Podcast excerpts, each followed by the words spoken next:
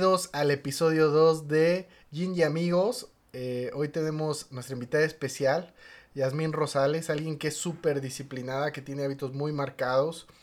Eh, yo consideraría que es microinfluencer porque los seguidores hacen precisamente todo un arte lo que ella hace.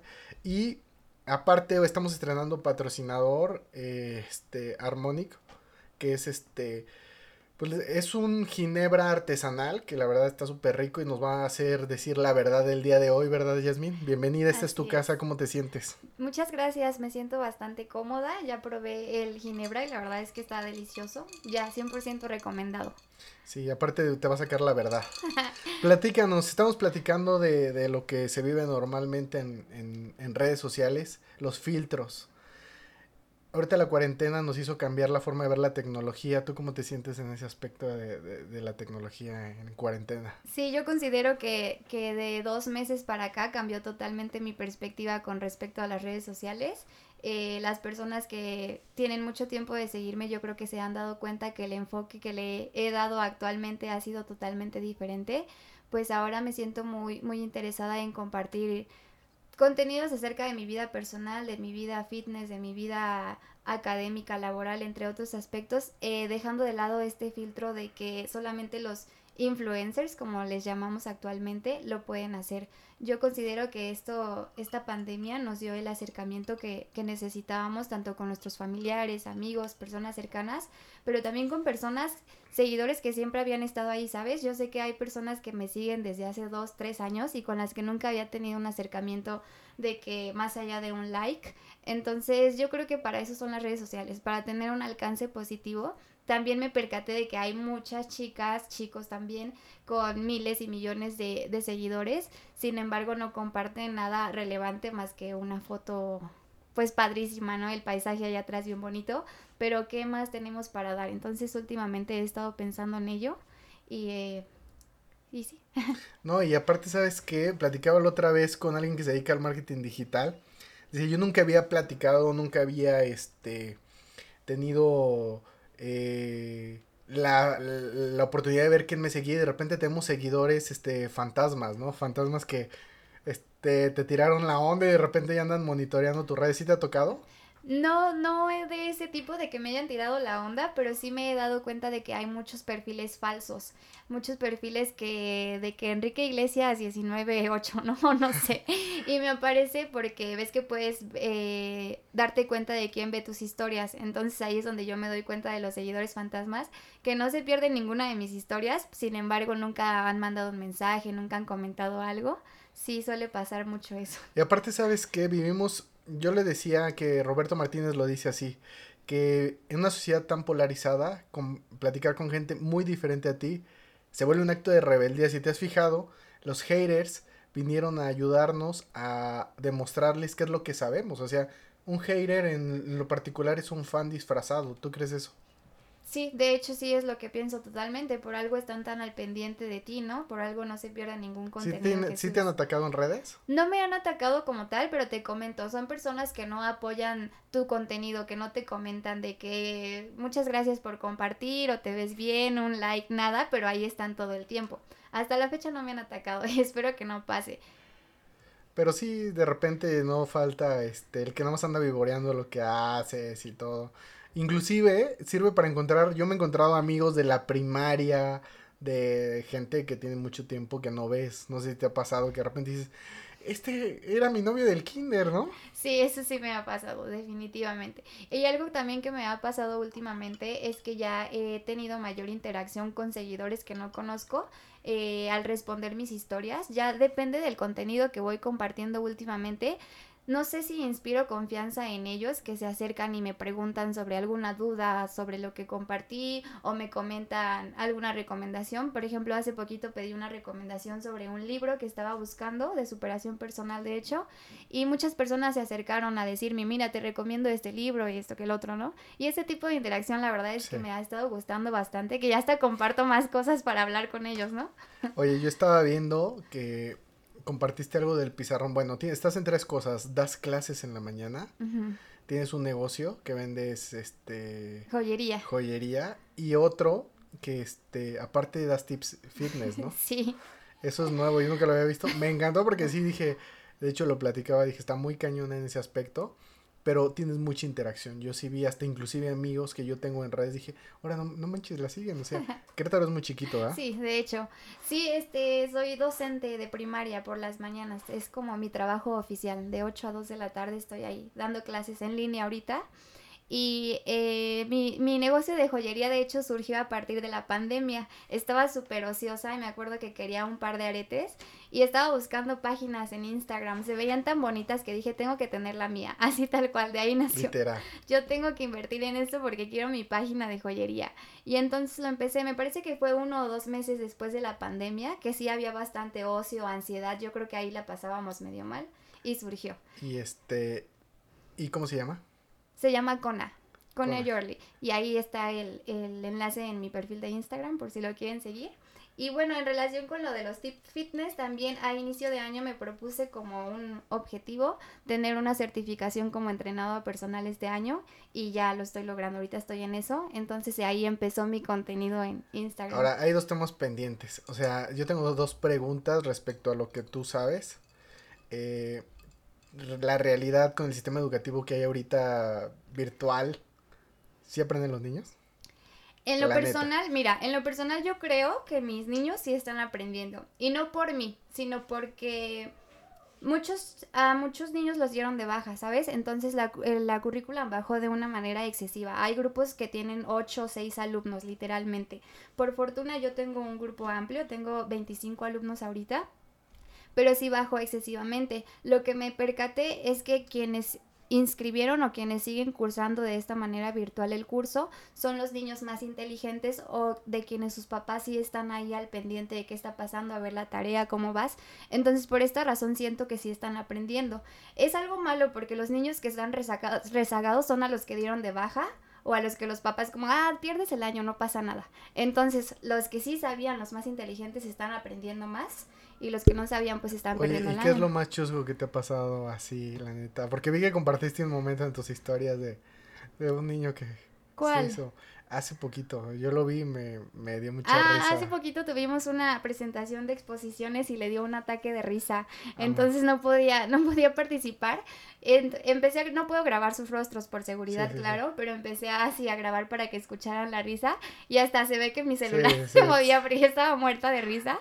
Y todos los niños se empezaron a reír, como que les da confianza, ¿sabes? A la mí se está riendo, entonces yo también me río. Sí me puedo reír. Oye, y aparte, ¿sabes qué? Los niños son súper ocurrentes, ¿no? Demasiado, sí, sacan cada cosa, pero la verdad es que aprendo mucho de ellos porque son ocurrentes eh, en cuestión de perspectiva, de algo que tú dices, a mí nunca se me hubiera ocurrido eso y tienes razón, ¿no? ¿Sí te ponen a pensar? Sí, demasiado, la verdad sí. Estoy ahorita con tercer grado y es súper, son súper ocurrentes, súper interesantes, he aprendido mucho de ellos.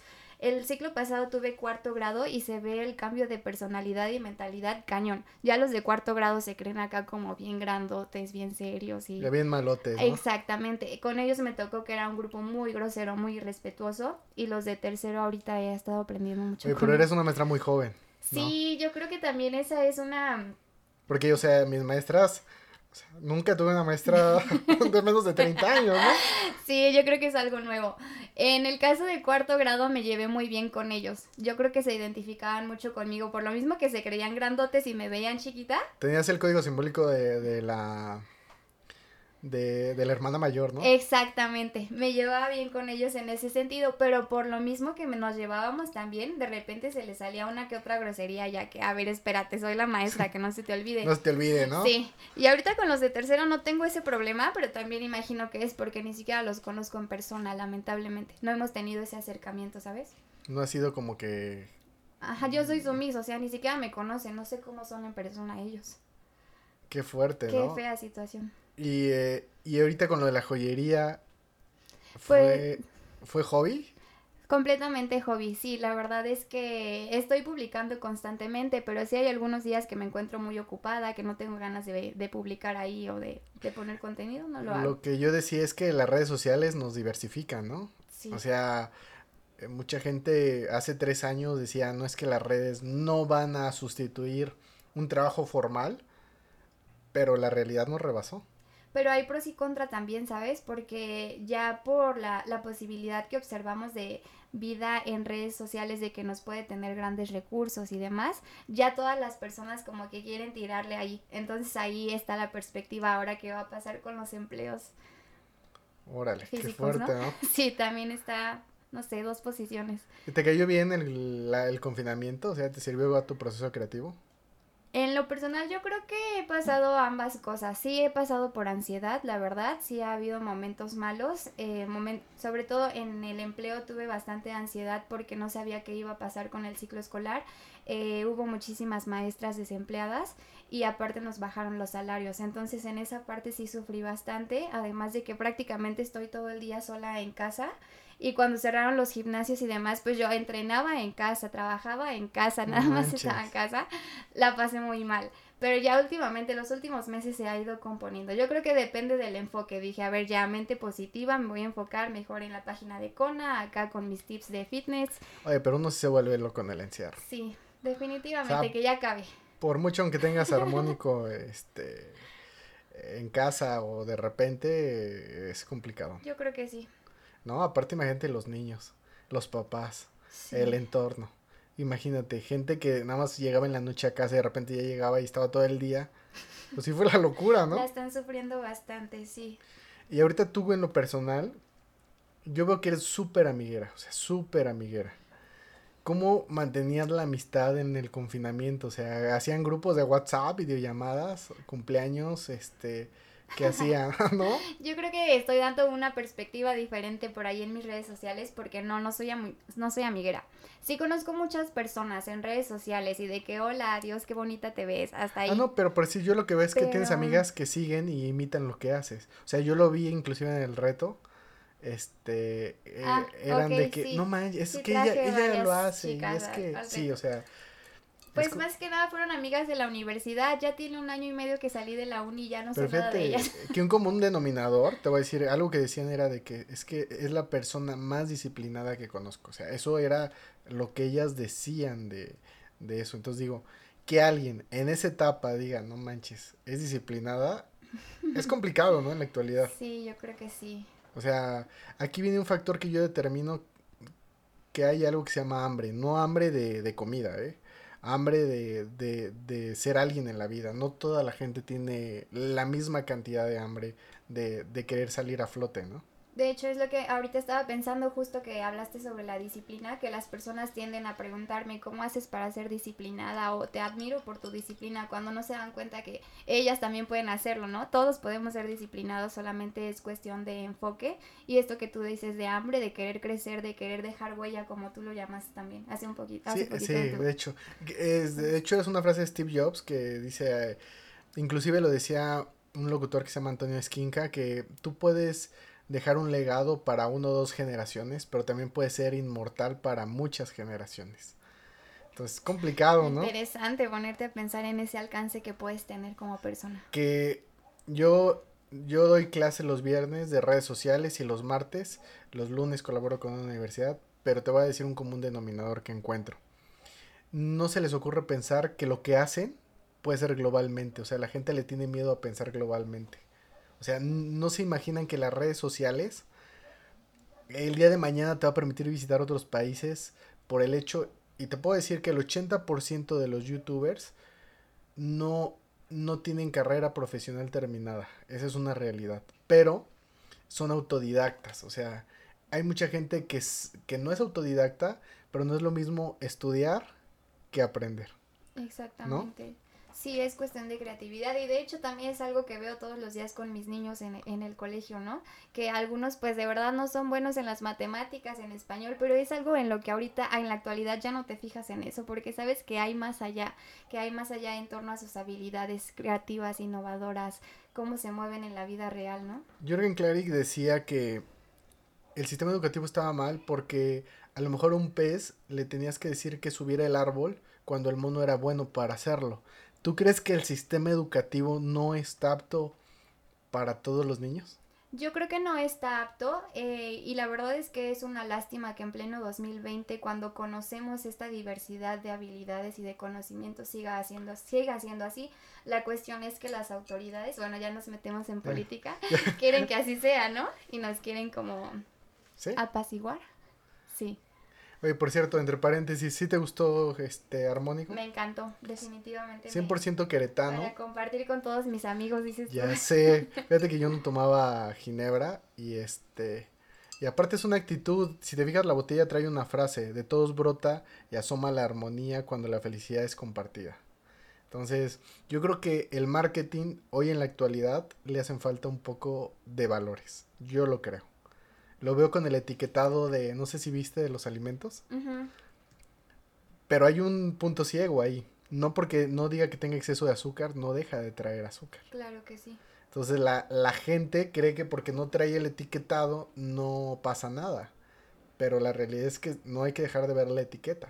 No, además otra cosa que pasa, ¿sabes? Que está todo muy estandarizado porque me, me, algunos amigos de que ya saben que soy super fitness y acá, me enviaban fotos de memes de que la lechuga, exceso de sodio, exceso de no sé qué, ¿no? O las tostadas sanísimo. Pero también hay que ver qué hay detrás de eso, que está planteado sobre 100 gramos de los productos y una tostada no va a traer 100 gramos. Entonces también ahí es entrar en Oye, eso también yo lo he vivido, eso que dices tú de los memes. ¿Cómo me trae insoleado? Este, no sé si viste, a donde yo sí me subí al tren del, del meme, fue con Bárbara de Regil y sus galletas sin carbohidratos con plátano. ¿Sí, lo viste? Sí lo vi, sí lo vi. ¿Tú crees que falta contenido de valor en las redes? O sea, ¿tú crees que está muy sobrevalorado el, el que tenga un micrófono y una cámara? ¿Que está sobrevalorado? O sea, que de repente la gente le da demasiado valor cuando no tiene ni el contenido, pero sí a lo mejor tiene mucho contexto. Ah, definitivamente, y lo ve, bueno, no me gusta hablar mal de nadie, incluyendo no, pero, Bárbara de Regis, pero lo vi mucho con su proteína, ¿sabes? Cuando vi el, precio, etiquetado? No, deja todo el etiquetado, vi el precio y la cantidad que traía y dije, o sea, esto es una grosería y es una burla para todos sus fans, que ella sabe que lo van a consumir, se están perdiendo los valores humanistas. Te voy a decir qué pasó, como la lanzó en pandemia, no sé si te diste cuenta, este, gente, no voy a quemar, gente que asesoro en nutrición, este, subió sus proteínas. Y cuando yo los pesé, yo dije, no, pues los voy a encontrar bien fitness. O sea, pero les vendían la proteína, pero la gente no sabe comer, esa es una realidad. Y regresaron con más grasa que con la que se fueron. Definitivamente lo creo. ¿Y leíste la etiqueta? No, no la he leído. ni siquiera me interesó su ah, proteína. ni siquiera, no. ¿Qué voy a andar leyendo ahí? Porque solamente sé que es una proteína vegetal. Para para empezar, ahí ya tendría que ser más económica que una de origen animal, ¿no? Que está más cara que una de origen animal. ¿no? y por muchísimo, el triple de precio. Y aparte, ¿sabes que La gente compra lo que ve o lo que usan, no lo que le sirve. O sea, ¿sí te has fijado? Es que no sabemos, no estamos preparados para eso. Simplemente se dejaron llevar por la imagen y lamentable. es un problema, ¿no? Sí. El etiquetado. Y la gente, si te fijas, hay cosas no sé si viste el caso y me gustaría que, me dijeras de, de Kuno y de los saludos que le llovieron como... No sé si te enteraste del influencer que vendía sus saludos por mil pesos, mil doscientos pesos. No me enteré de eso. Un influencer que se llama Kuno eh, fue de tendencia porque vendía sus saludos por mil doscientos pesos, ¿no? Entonces le llovió sobre mojado. O sea, las redes o habilitan lo que es muy bueno o evidencian lo que es muy malo, ¿no? Entonces imagínate un saludo de 1200. Y lo peor, ¿sabes qué era? Que lo decía rápido. Entonces decía, parecía oración, ¿no? Entonces la gente decía, no manches. Y en plena pandemia, ¿no? Que con 1200 pesos hay familias que comen sin problema, ¿no? Entonces, eso es algo que pasa en las redes ahorita.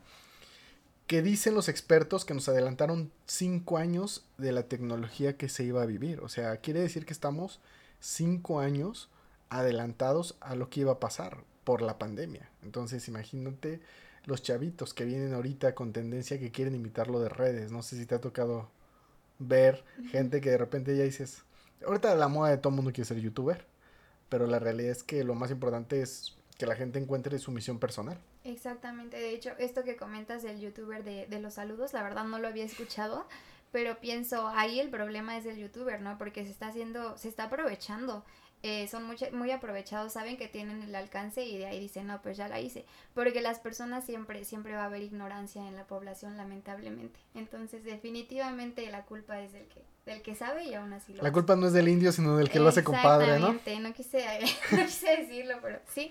Sí, con respeto de, dicho mexicano, tenemos validez. Ok. Que por cierto, eh, lo que vimos es que también ahorita hay mucho más alcance en Latinoamérica del mexicano.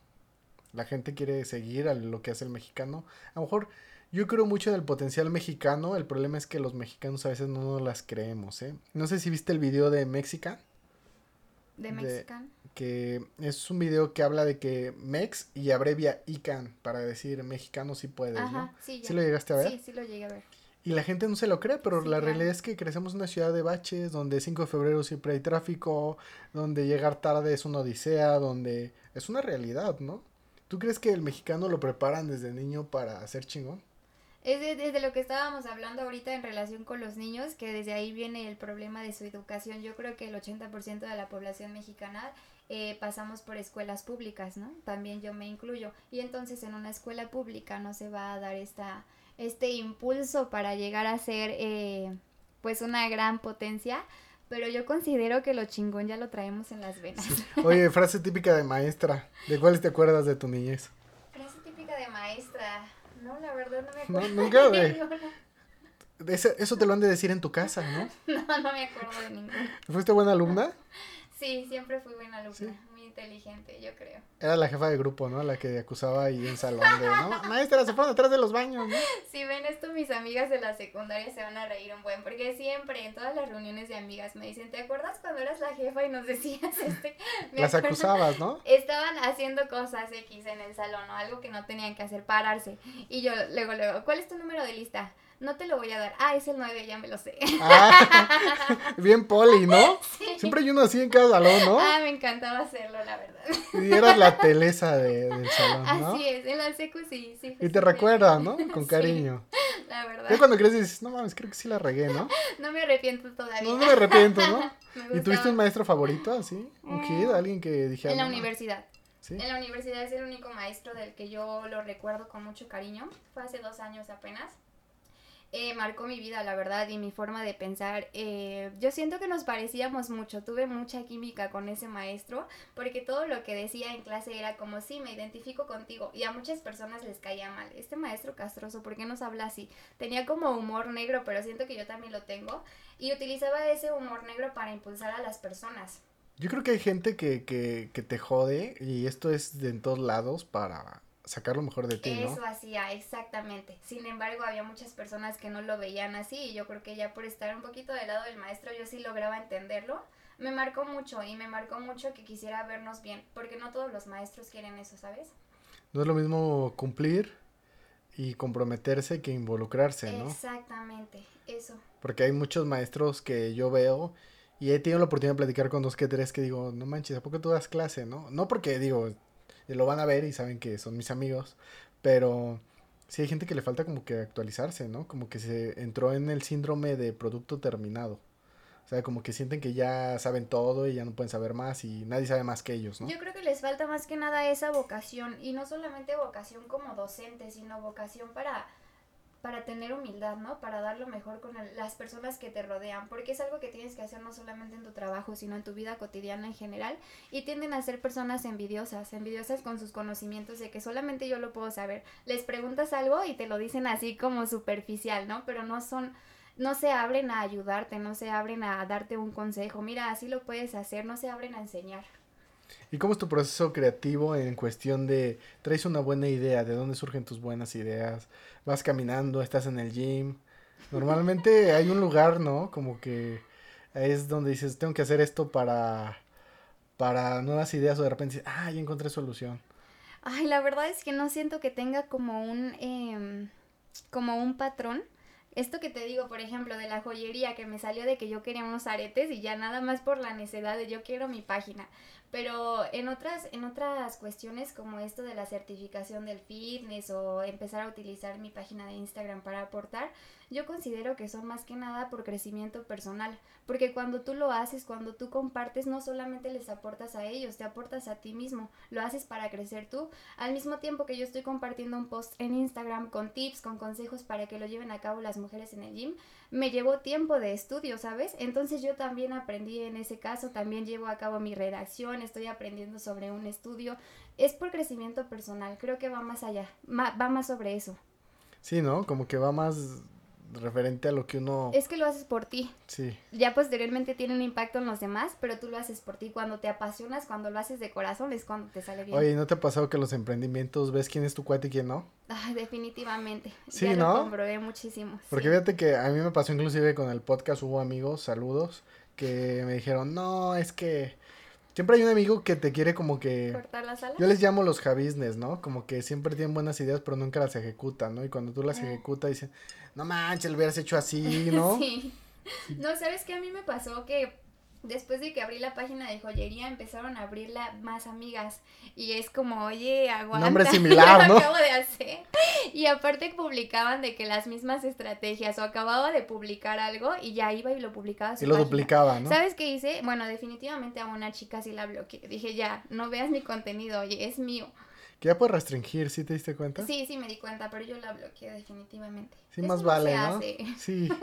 Oye, por cierto, eh, inclusive, no sé si te has dado cuenta que en la actualidad hay gente que se dedica nada más a ver, imita y ni lo hace bien.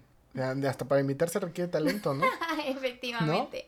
Pero yo creo que va más en relación con esto que te digo que lo tienes que hacer con pasión. No por imitar te va a salir, aunque lo imites exactamente igual, si una persona lo está haciendo con pasión, definitivamente le va a ir mejor. Con pasión de corazón y entregándose todo a ese proyecto, a que nada más te la pases copiando, ¿no? Que hay muchos malcopiones, ¿no? De hecho, sí. No, yo le llamo malcopiones porque sí ya están ni, ni... Y siempre llega a tus manos, ¿no? Bien dicen que siempre sale la verdad. Te enteras y dices, oye. A nosotros con el reto nos pasó muchísimo, muchísimo. ah, sí, me imagino. Y sí me tocó ver. Sí, entonces dije, bueno, déjalos. Entonces, eso te permite también innovar, ¿no? Como que decir, no Claro, manches. entonces ahora qué hago? No, lo tengo que hacer mejor todavía. Sí, ¿no? no, y sacas cosas extra o Aunque también dicen esto de que el sol sale para todos, ¿no? Sí, Confiar yo no, en tu fíjate talento. que sí, y- ¿eh? Y eh, tu esencia y que te guste lo que hagas. Yo he tenido casos de gente que me dice, vengo contigo porque me caes bien, Exacto. punto. Y yo, ah, bueno, qué chingón, pero también los manuales son buenos, ¿no? Pero sí, ha habido gente que, hubo gente que sí me dijo, eh, y son honestos, y me dijo, oye, fui a tal lado y, y pasé esto, esto. Le digo, mira, todo, todo lugar, todo método es bueno cuando lo haces con disciplina. Pero si no te dan una patadita de repente, si ocupas como que de repente te digan, oye, hazlo por la derecha, ¿no? O luego por la izquierda.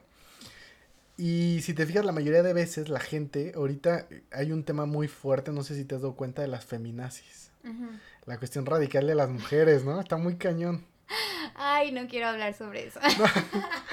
Pero sí es un tema muy cañón porque eh, nos pasó apenas con una campaña de publicidad. Me dijeron que veía yo los estereotipos y que tenía que pensar más en la generalidad de las mujeres y dije, caramba, o sea, nunca me imaginé que alguien, y te estoy hablando de un párrafo como de 10 renglones, dije, sí le invirtió tiempo y era alguien preparada que se veía que participaba activamente en las marchas, ¿no? Yo creo que hay un punto medio, ¿no? Yo creo que sí hay un punto medio. La verdad es que no me gusta hablar de este tema por sororidad a las mujeres, porque yo conozco muchas amigas y personas cercanas que sí están metidas en ello. Y pues no me gustaría que llegaran a malinterpretar mis comentarios. En lo personal, yo no, no me considero... Pero tomen Bueno, armónico, déjame salud. shot, sí. shot. No, en lo personal yo me considero que estoy en un punto medio, sí me considero una persona feminista. Eh, Pero ¿sabes qué? Sí está cañón, el, o sea, lo que sí reconozco yo como hombre es que sí está cañón el acoso. Ujú. O sea, sí está cañón, o sea, yo he visto dos, tres veces que las chavas están paradas eh, y medio camión y luego uno como hombre a veces escupe mezcla, ¿no? Entonces, pero lo que yo veo mucho, también inclusive en el gimnasio lo he visto, que de repente el todas mías dices, hay un límite y hay un punto medio, pero también hay un punto medio para decir, yo creo que falta ese punto medio, ¿no? Sí, sabes, yo creo que sí, esto del acoso es una de las principales problemáticas en México. Ahorita que mencionabas del gimnasio es algo que yo vivo todos los días y sí me es de que prefiero ir con playerotas flojas y así para que no se me queden viendo. Me acuerdo que en pandemia, eh, tiene un amigo con un gimnasio, entonces prácticamente teníamos el gimnasio para nosotros solos y ahí aprovechaba para llevar short y top, algo que no puedo hacer en mi día a día en SmartFit, porque de verdad las personas es de que se te quedan viendo totalmente, no te dejan entrenar a gusto, o vienen, te hablan, yo según pues mis audífonos para enfocada, ni me hables mejor, ¿no? Pues se te quedan, hable y hable y hable hasta que te quitas los audífonos y ya de, bueno, ¿qué pasó? Y ya, eh, ¿te puedo invitar a un café? Yo creo que eso también es parte de acoso y no tiene nada que ver con esto que di es que algunos dicen, es que si estuviera guapo pues no sería acoso. Yo creo que sí ah, siempre es acoso, ¿no? Porque tú estás entrenando, estás enfocada, o sea, ya ahí como que pues no te entrometas. Sí, ¿no? Aparte es que hay lugares para todo, ¿no? Exacto, sí. Sí, fíjate que bien, eh, ahorita está fuerte lo de TikTok y lo de Reels, que está Instagram tirándole duro. Y una chava publicó en Reels, que me hace increíble lo que hizo Instagram con Reels, publicó este cinco tips para ir al gimnasio, no te le quedes viendo, este, lleva tu, o sea, cosas que dices, sí es cierto, o sea, yo hoy que fui, vi a varios, dije, no manches, o sea, hasta que tomas conciencia dices, sí lo viven. Sí, es lamentable, porque ni siquiera van a entrenar, o sea, tú les pones tantita atención y es de que están no necesito, no es necesario verlos entrenar porque se les ve, ¿no? Quien entrena se le nota. Exactamente. Y quien no entrena también se le nota. Así es. Sí pasa, ¿no? Es un, tema complicado también, eso del acoso, porque, bueno, hay varias posiciones. Para algunos lo que es acoso, otros dicen, no, está siendo muy exagerada. Entonces, pero yo creo que hasta que lo vives en carne propia y un hombre no podría ponerse completamente en el lugar de una mujer que sí lo vive todos los días. Y desde niñas, el acoso está siempre. Te voy a decir que una de las experiencias que viví, colaboramos con un país de Sudamérica que vas a ver precisamente cuando vea el podcast qué país es. A diferencia de México, este, que es, voy a decir los tres países, Panamá, Colombia y Venezuela, la que manda no es el hombre. La que manda es la mujer. Y si la mujer dice que no, el hombre lo sostiene. Entonces, y me decían, es que nos llama la atención cómo hay machismo en México. O sea, ya platicando, decía, sí, es que acá, si te dice tu viejo, no sales a tal lado, pues no sales y te quedas en tu casa. Pero en países como Sudamérica, como Colombia, Panamá, Venezuela, Está cañón el woman power, ¿eh? Claro, ya me voy a ir a vivir para Sí, ya, ya voy para allá. Pero sí. Pues tampoco estoy a favor de que la mujer mande, ¿no? Porque hay algunas relaciones en México, hablando de México, en los que sí la, mujer se ve bien imponente. Yo creo tóxica, ¿no? Ambos merecemos nuestro lugar por el simple hecho de ser personas. ¿Si has tenido gente tóxica en tu vida? Demasiada. Saludos, ¿no? y salud. Saludos, ¿no? ¿Sí ha habido gente tóxica entonces? Ajá. La verdad sí, pero también son ¿Es, ¿Es más fácil ser tóxico o soportar un tóxico? Es que yo nunca me voy a considerar tóxica, ¿sabes? Eh, ¿Has tenido la sensación de checar el celular de tu novio? Ay, sí. No, no como ellos, la verdad es que siento que los hombres es de que a cada rato ver el celular. Pero sí me ha surgido ¿Sí te han pedido el celular? Sí, definitivamente. ¿Y lo has dado? Me arrepiento, no debería estar hablando de esto. Mi dignidad, ¿Eh? ¿dónde queda? Oye, pero es un tema muy cañón, ¿no? Porque... Es que sabes que uno lo hace cuando está enamorado de manera inconsciente. Porque como, ah, no pasa nada, ni tengo nada, pues ya que lo vea. Entonces lo disfrazas. Ya cuando lo ves de afuera dices, oye, ¿no? ¿Qué estaba haciendo en ese momento? Aunque no tuviera nada, pues que le valga, ¿no? Y que ya es delito en México, eh. Ah, ¿sí? Ya es delito en México ah, y pues motivo de divorcio. Ya tengo varias personas Ahí, El podcast, Saludos. Saludos.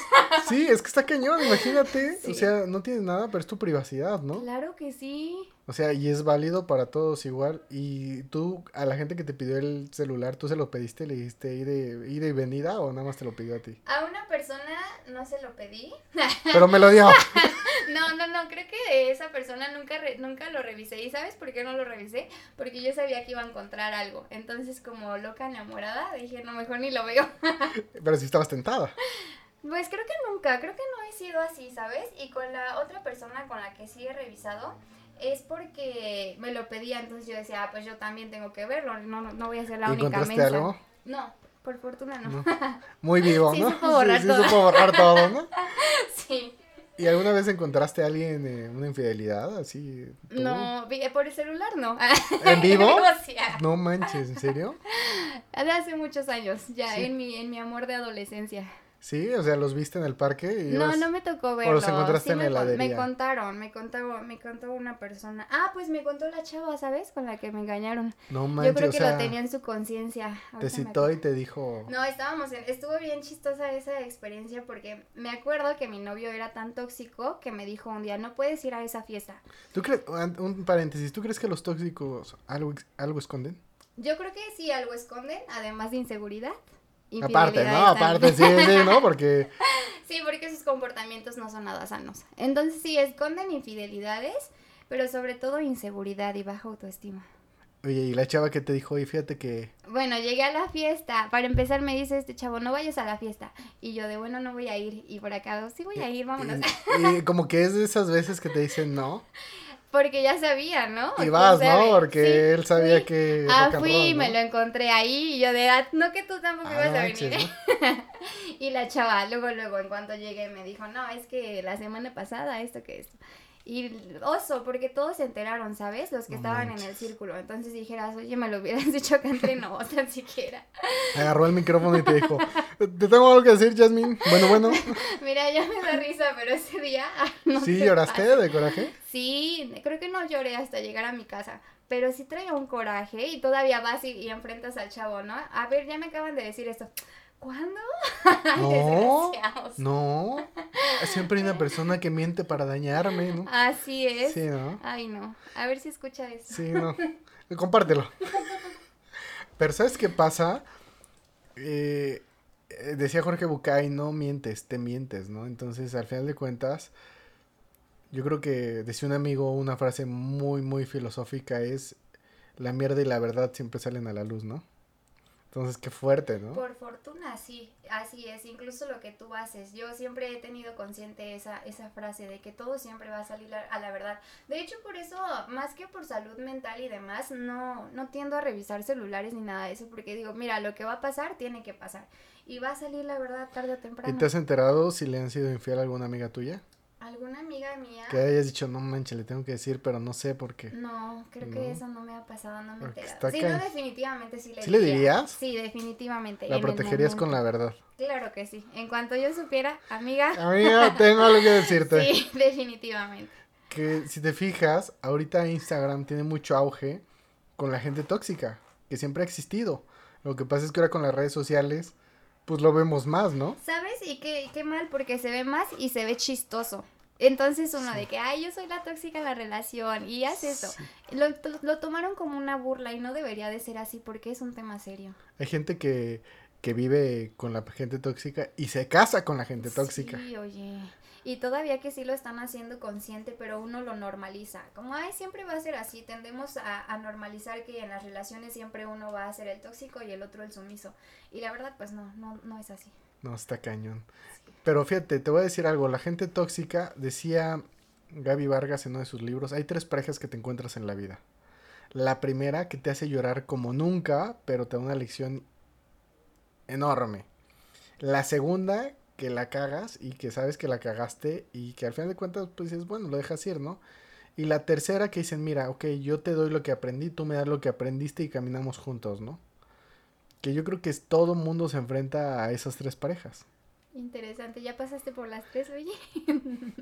Buena pregunta, yo creo que, fíjate que sí, fíjate que yo sí he convivido con gente tóxica, pero uno, lo que tú dices es cierto, lo normalizas.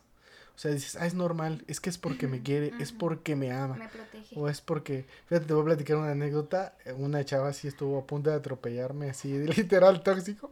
Sabe, y sabe que se va a enojar cuando se entere, pero sí, este, estaba obsesionada. O sea, las mujeres, una mujer enamorada es muy peligrosa. Ay, pues no cualquiera. Oye, y ahorita que dijiste eso, sí conozco a una persona que lo atropelló literalmente. Entonces, mi, o sea, ¿no? Ya es eh, común, por así decirlo, dos personas platicando y a los dos, bueno, a ti te quisieron atropellar. Y este, ¿qué onda? Está loco, ¿no? O sea, es que vivimos en un mundo que se ha perdido la capacidad de asombro. O sea, sí, también he tenido amigos que, que la han pasado mal. Que digo, híjole. Y también he, visto amigos que la han regado y la regaron tanto que ya cuando quieren regresar al lugar, pues ya está ocupado, ¿no? Entonces, así pasa, o sea, realmente eso del amor ahorita en pandemia Yo tengo amigos que en esta pandemia se separaron. O sea, que dije, Muchas "Órale". relaciones rotas. Sí, ¿no? Inclusive mucha violencia intrafamiliar. También. Entonces, imagínate, está cañón. O sea, tanto encierro. Si de por sí, este, imagínate, la aguantaban solo en las noches. Ahora todo el 24-7. día. Pero también como uno se casa con, con Sabes, hace poco estaba hablando con un amigo de esto.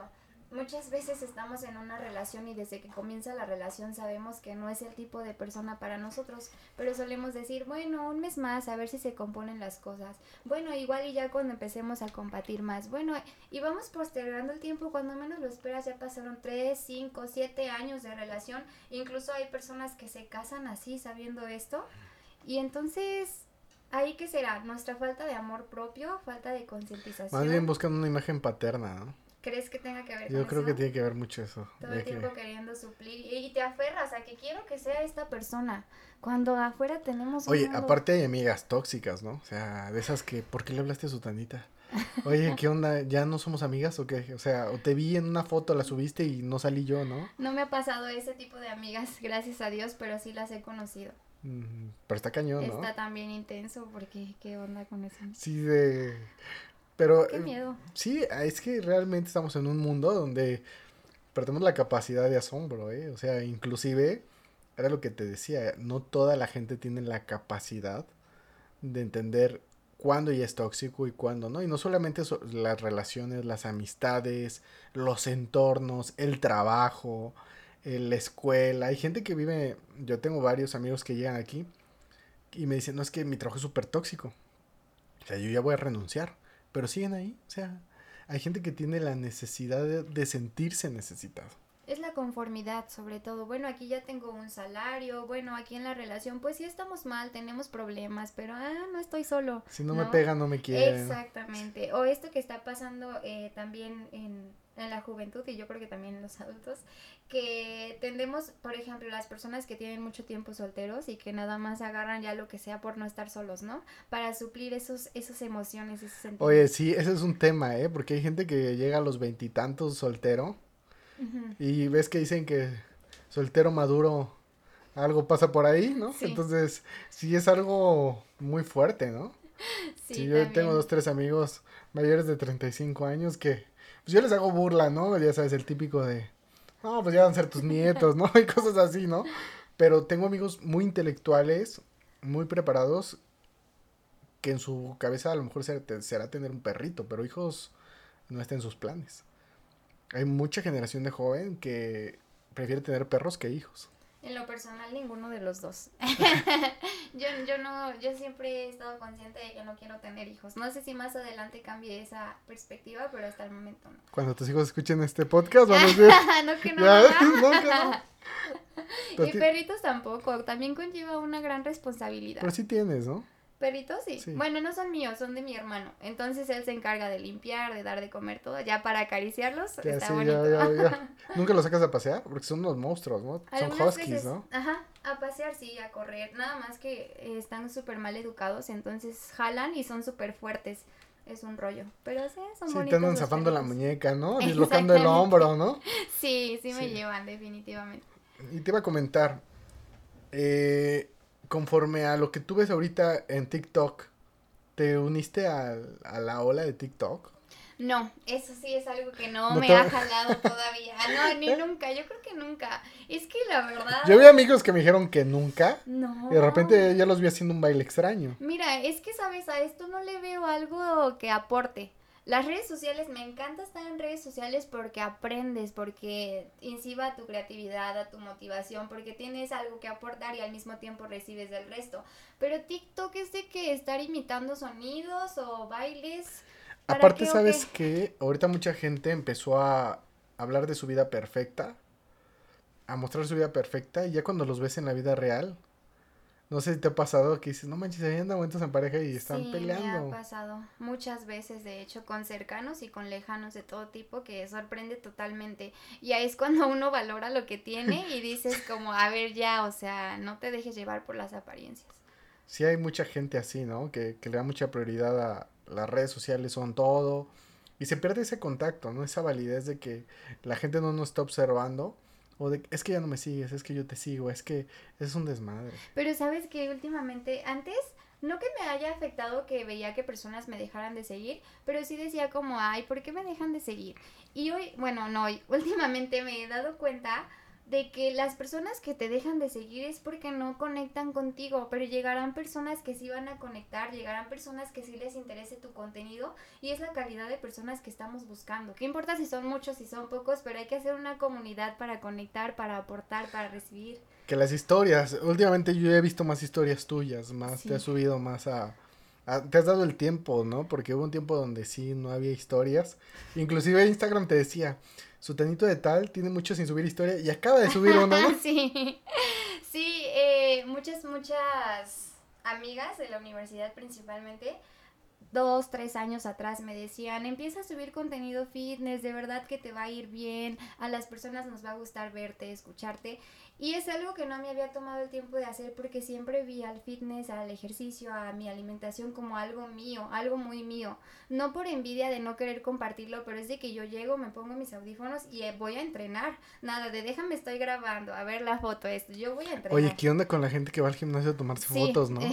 bueno, sí me tomo fotos, pero hay personas que todo No, ya no son fotos, ya ahora son reels. Ahora son reels. Sí, ya, ya. Ya por lo menos aporto mi rutina. Sí, ¿no? sí. ¿Qué onda? Yo sí vi dije, órale, ya está con los reels a todo lo que da. Sí. Fíjate que yo sí me doy un tiempo al día de cuando tengo invitados del podcast y me meto a sus redes, estuve ahí un rato en tus redes y todo, viendo qué hacen, cómo lo hacen y vi mucho que vas muy dirigido a la gente que, que va empezando, o sea, a la gente que no sabe qué onda, o sea, las rutinas de... Pero obviamente tú ya vas adelantado, obviamente la gente del podcast no lo sabe, pero tú ya ganaste un premio por estar fitness. Sí, ya, este año son cuatro años entrenando, entonces ya es algún tiempo. Yo sí definitivamente voy dirigida a, a, las personas principiantes porque son quienes necesitan la ayuda. Las personas que ya estamos más adelantados en este medio, probablemente si recibes un consejo de los demás, alguna vez ves una rutina de algún influencer, pero sabes que no lo vas a seguir porque tú ya sabes cuáles son tus objetivos, dónde tienes que trabajar. Y los principiantes no saben nada, como esto que estábamos hablando de Bárbara de Regil, si tú les dices come esto y te vas a poner bien fuerte, lo van a hacer. Entonces mejor aportarles contenidos que de verdad les van a servir, que de verdad se vayan involucrando en esto, ¿no? Y te voy a decir algo, o sea, mucha gente, o sea, si te fijas en las redes, a veces ni entrena y son más fotos que entrenar, ¿no? sí. Yo lo he visto ahorita muchísimo de gente que digo, no manches. Y la historia, y estoy aquí, o sea, pero es parte de, ¿no? O sea, ya es inevitable, ¿no? Es como una tendencia. Yo creo que sí, es parte de su personalidad. Me ha, me ha tocado ver a varias chicas en el gimnasio planchándose el cabello y tú como, ah, bueno, ya se va. No, se lo planchan para salir a entrenar y verse bonitas. O maquillándose y ya salen a entrenar. Oye, la tendencia también son los instructores que se van con las bonitas. Ay, sí. Oye, yo he visto, bueno, te voy a decir algo acá donde entreno, te puedo, lo, espero que lo veas, si no lo ve, pues el entrenador sí es muy neutral, o sea, tiene bien plano, nos atiende parejo a todos. Qué bueno. Pero sí, la queja número uno de los gimnasios con los que hemos tenido convenio, que estoy muy contento con el convenio actual, pero con otros convenios sí fue de que, oye, es que más de la cadena amarilla con negro, este, oye, pero es que nos dejaron porque este, se fueron con las bonitas y a mí que me veían gorditas, sí se da mucho eso. ¿Qué cero profesionales y sí, sí me ha tocado verlo muchísimo. Eh, en el gimnasio he notado muchas veces cuando algunas personas principiantes están practicando mal algún ejercicio y ellos se quedan en el celular o como que se hacen patos caminando para allá y para acá. Y sabes qué es lo malo que si tú te acercas a corregirlos te llaman la atención porque te las das te las estás dando de entrenador personal y tienes que hacer un pago para eso. ¿Te dijeron a ti? Que... A mí no me han dicho, pero he escuchado por eh, conocidos que sí les han llamado la atención reiteradas veces por, por corregirlos. Entonces mejor pues ya no me meto en eso, pero sí me ha tocado ver muchas veces. Qué loco, ¿no? Sí, qué feo. Aparte imagínate, o sea, pero tú sí has corregido a alguien. O sea, sí le has dicho, oye, amiga, se te va a salir la lonja. Yo creo que sí, a muy pocas personas, pero sí, principalmente a mujeres, que son con quienes tengo más como acercamiento. No, sí, con hombre imposible, ¿no? con una mujer es como. Igual un hombre si se acerca a una mujer va a decir, ¿este qué onda, no? ¿Por qué me hablas? pues sí, o sea, de verdad. sí, sí, definitivamente. E, es, es, es un tema, o sea, entre mujeres se entienden mejor. Sí, o sea, uno como hombre sí va. Yo lo he visto, ¿eh? Porque lo, tenemos la culpa nosotros, porque el hombre que se acerca a una mujer, sí es para tirarle el can. ¿Siempre? Yo he visto en los gimnasios que andan sobre, o sea, de verdad es muy notorio ahí. O sea, en lugar de decir, y las gorditas solas. en el cardio zumba, ¿no? No, es súper incómodo. Y van entre grupos también para apoyarse, ¿no? No, pero eso es mejor, mira, la técnica de los audífonos casi nunca fallan y poner cara de amargada mejor, ¿no? Más vale. Sí, cara de pocos amigos, con ¿no? Las, con las mujeres de, hola, bonito Mm. día, con los hombres. ¿Qué onda, no? Sí. ¿Qué onda? Y si te fijas, la mayoría de veces el entrenar es todo una odisea. O sea, desde darte el tiempo. Vi que publicaste lo del pizarrón de planeación. sí. ¿Eso siempre lo has hecho? Lo comencé a realizar yo creo que en la prepa, no con un pizarrón, pero en la prepa me di cuenta en temporadas de exámenes sobre todo que me funcionaba mucho realizar cronogramas. Era de que tal día a tal hora tengo que entregar esto, tal día a tal hora tengo examen de esto. Empecé a realizar cronogramas en mis libretas, literalmente a hoja y lápiz. Y me funcionaba mucho. Había algunos compañeros que decían, ¿cuándo era el proyecto? Ah, mi libreta, ¿no? Y yo acá, señora Sí, organizada. tú eras la, la desde la primaria, ¿no? La jefa de grupo. Entonces ahí tenía todo súper organizado, ya sabía en qué libreta iba tachando lo que ya se cumplió. Y para también sabías quién no había hecho la tarea. quién- bueno, no, tanto, tanto así no. ¿Cuál Pero es tu anécdota sí- que recuerdas más de esa etapa de cuando eras la jefa de grupo? ¿Añoras eso? O sea, ¿regresarías el tiempo atrás? Regresaría al tiempo a la secundaria, pero no tanto como para ser jefa de grupo, simplemente fue yo creo que mi temporada favorita. ¿Por Era qué fue tu feliz. temporada favorita? Me acordaba que siempre, siempre la pasaba bien, siempre salía riendo de la escuela por una u otra razón, siempre estaba feliz, no había preocupaciones, no había estrés, todo, todo fluía de la mejor manera. ¿Y ahora? Y ahora, ¿Y qué pasó? y ahora Todo gastos, cambió, ¿no? Sí. compromisos, preocupaciones. Ahora ya no, Sí. ya con 20 pesos ya no la armo, ¿no? Definitivamente. ¿Y te ha pasado que te reúnes con tus amigos de la secundaria? Con los amigos de la secundaria no, solamente con dos amigas de las más cercanas, pero sí me, me gustaría hacer un, eh, ¿cómo le llaman? Encuentro con, con todo el grupo y así, sin embargo no se prestan, la verdad. Malos, se pasan. Sí, están ahorita en el penal de... No es cierto. Más bien, yo creo, por eso ni Es drama, es drama, es drama. No, pero... O, o Pero tienen sí más me de cinco hijos, ¿no? ojalá algún día. Sí, eso sí, eh. ¿La mayoría ya tiene hijos? la mayoría tiene hijos y más de dos. Sí. Ya hay que, tardando. hay que decirle al gobierno de Querétaro que mande unas televisiones.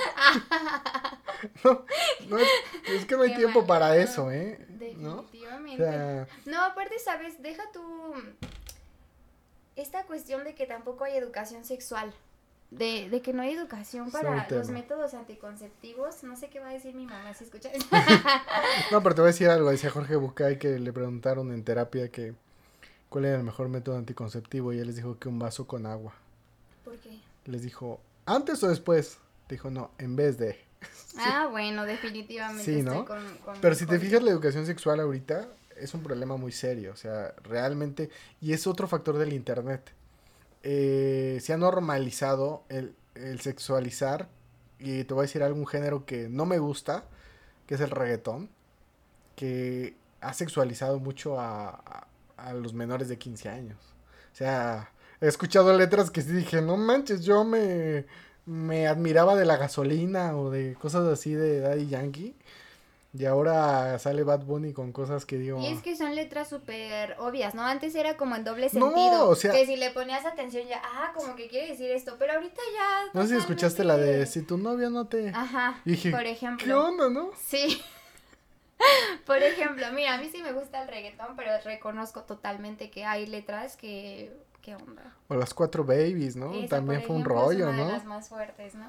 Bueno, Pero- ya muchas. Ya todas, ya ¿no? todas, yo creo. No, y la que fue el tema de las mujeres, la de Tusa. La de Tusa. Toda mujer en el antro con unas copas antes de la pandemia, Sí. Tusa, ¿no? Muy sonada. Sí, Fui ¿tú la al cumple de una amiga como un mes antes de que empezara pandemia y la pusieron de que 10 veces y las 10 veces, bueno, Bueno, otra ¿Sí? vez, sí. si hubiera salido cuando ibas en la secundaria, yo creo que hubiera sido un Uy, no, todo ¿no? un auge. No sí. manches, la pondría en lugar de las mañanitas en mi cumpleaños, ¿no? Sí. Ay, no. Pero es todo un tema, ¿no? Eso de las mujeres también tienen sus himnos y todo, ¿no? Ajá, en el, en el feminismo sí tienen... ¿Cuál, cuál era el, el...? Se me fue por completo. He escuchado dos, el último que salió me gustó mucho, pero el primero se me olvidó. Sí, son, ha, ha habido varios, pero al final de cuentas siempre encuentran como que el tema, ¿no?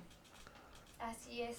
Y aparte, ¿sabes qué pasa? Ahorita la gente está queriendo reunirse por el encierro. O sea, aprovechan cualquier lugar para hacer reuniones. No sé si te ha pasado que la fiesta clandestina de Sutanito, ¿no? No sé si supiste de una pelea de box que fue en un hospital muy famoso aquí de Querétaro. No, eso no lo supe. No, hay que ver más, este... Eso no lo supe. Sí, fue aquí cerca. Este, un hospital muy grande que está construyendo arriba. Hizo una pelea de box. Y digo, un hospital cuidándonos del coronavirus. Este, hacer una, en el techo una pelea de box. Dices, órale, ¿no? Qué tiempo, ¿no? Pero al final de cuentas lo que buscamos es eso. Un cambio. Claro que sí. Sí, se aumentó el número de, de reuniones en casa, ¿no? Ya actualmente los vecinos ya es súper frecuente. ¿Pasaste tu cumpleaños en cuarentena, no? Sí, ¿Sí? fue en julio. No manches. ¿Tú ¿Y cómo le soplaste? Yo, que- también. pues yo sí, también. ya a todos nos tocó prácticamente ya bajar un año. Sí. Sí, definitivamente. Yo, tu- yo tuve que soplarle con la, con la secadora. Porque no, no podía soplarle. ¿En qué mes fue el tuyo? El primero de mayo. En mayo, es que era súper reciente, Sí, ¿no? no. Ahí, sí. Yo nada más, eh, de hecho, tengo una amiga que es periodista, que espero que sea el podcast, ya le hice la invitación también. Que ella sabía, yo publicaba que nada me cambiaba la camisa para arriba, pero yo traía pantalón de pijama. O sea, la gente nada más veía eso y yo me lo cambiaba. O sea, no tenía mayor conflicto. Decía, total, lo importante es que me vean de, De arriba, hacia arriba. de abajo. Sí, sí, hacia- llegué a ver tus historias. Pues yo sigo trabajando así, es lo bueno. No, está genial. Yo, yo aquí vengo y las de la entrada no dejan pasar, ¿no? Pero sí. un- yo soy feliz con, con ese tipo de ropa. O sea, yo- O sea, estaba padre trabajar de ese modo, pero Luis, yo ya llevo 8 o 9 meses así ya. eh. ya la pijama De está súper desgastada. o sea, estaba pensando hace un par de semanas de que, oye, llevo 8 meses sin arreglarme. Prácticamente ni ponerme zapatos, ¿no? Porque solamente iba, ahorita ya regresé al gimnasio, pero es de que leggings a pijama, pijama a leggings, o sea, No manches. sí, Pero ¿sabes cuál es el conflicto para la gente que subió de peso? Imagínate. también. Volver a usar la ropa que usaban en febrero. Porque te voy a decir algo. Yo tuve dos casos, que no voy a enterar sus nombres, pero que saben de quién hablo, que no los reconcilian en el trabajo. O sea, dijeron, oye, no manches, tómate otra foto. O sea, no, no, no eres tú. Pero sí, sí cambia la gente. ¿eh? Sí, sí supe de muchos casos que se fueron para arriba. ¿No te tocó ver amigas que dijiste, no manches, qué pasó? Amigas en lo personal no, pero sobre todo eh, colegas del trabajo que las llegué a ver en una reunión y dije, ¿qué onda? Pero ahí pues que creo que incidió tanto la ansiedad como uno como comodidad que no se sabe controlar. Ese es un No dilema, ¿eh? propio. Uno no sabe controlar. ¿Y ¿Sabes cuál es el problema también? Que si nos controlamos, está el hambre emocional. Ujú. El hambre que te da cuando sabes que estás en una panic attack.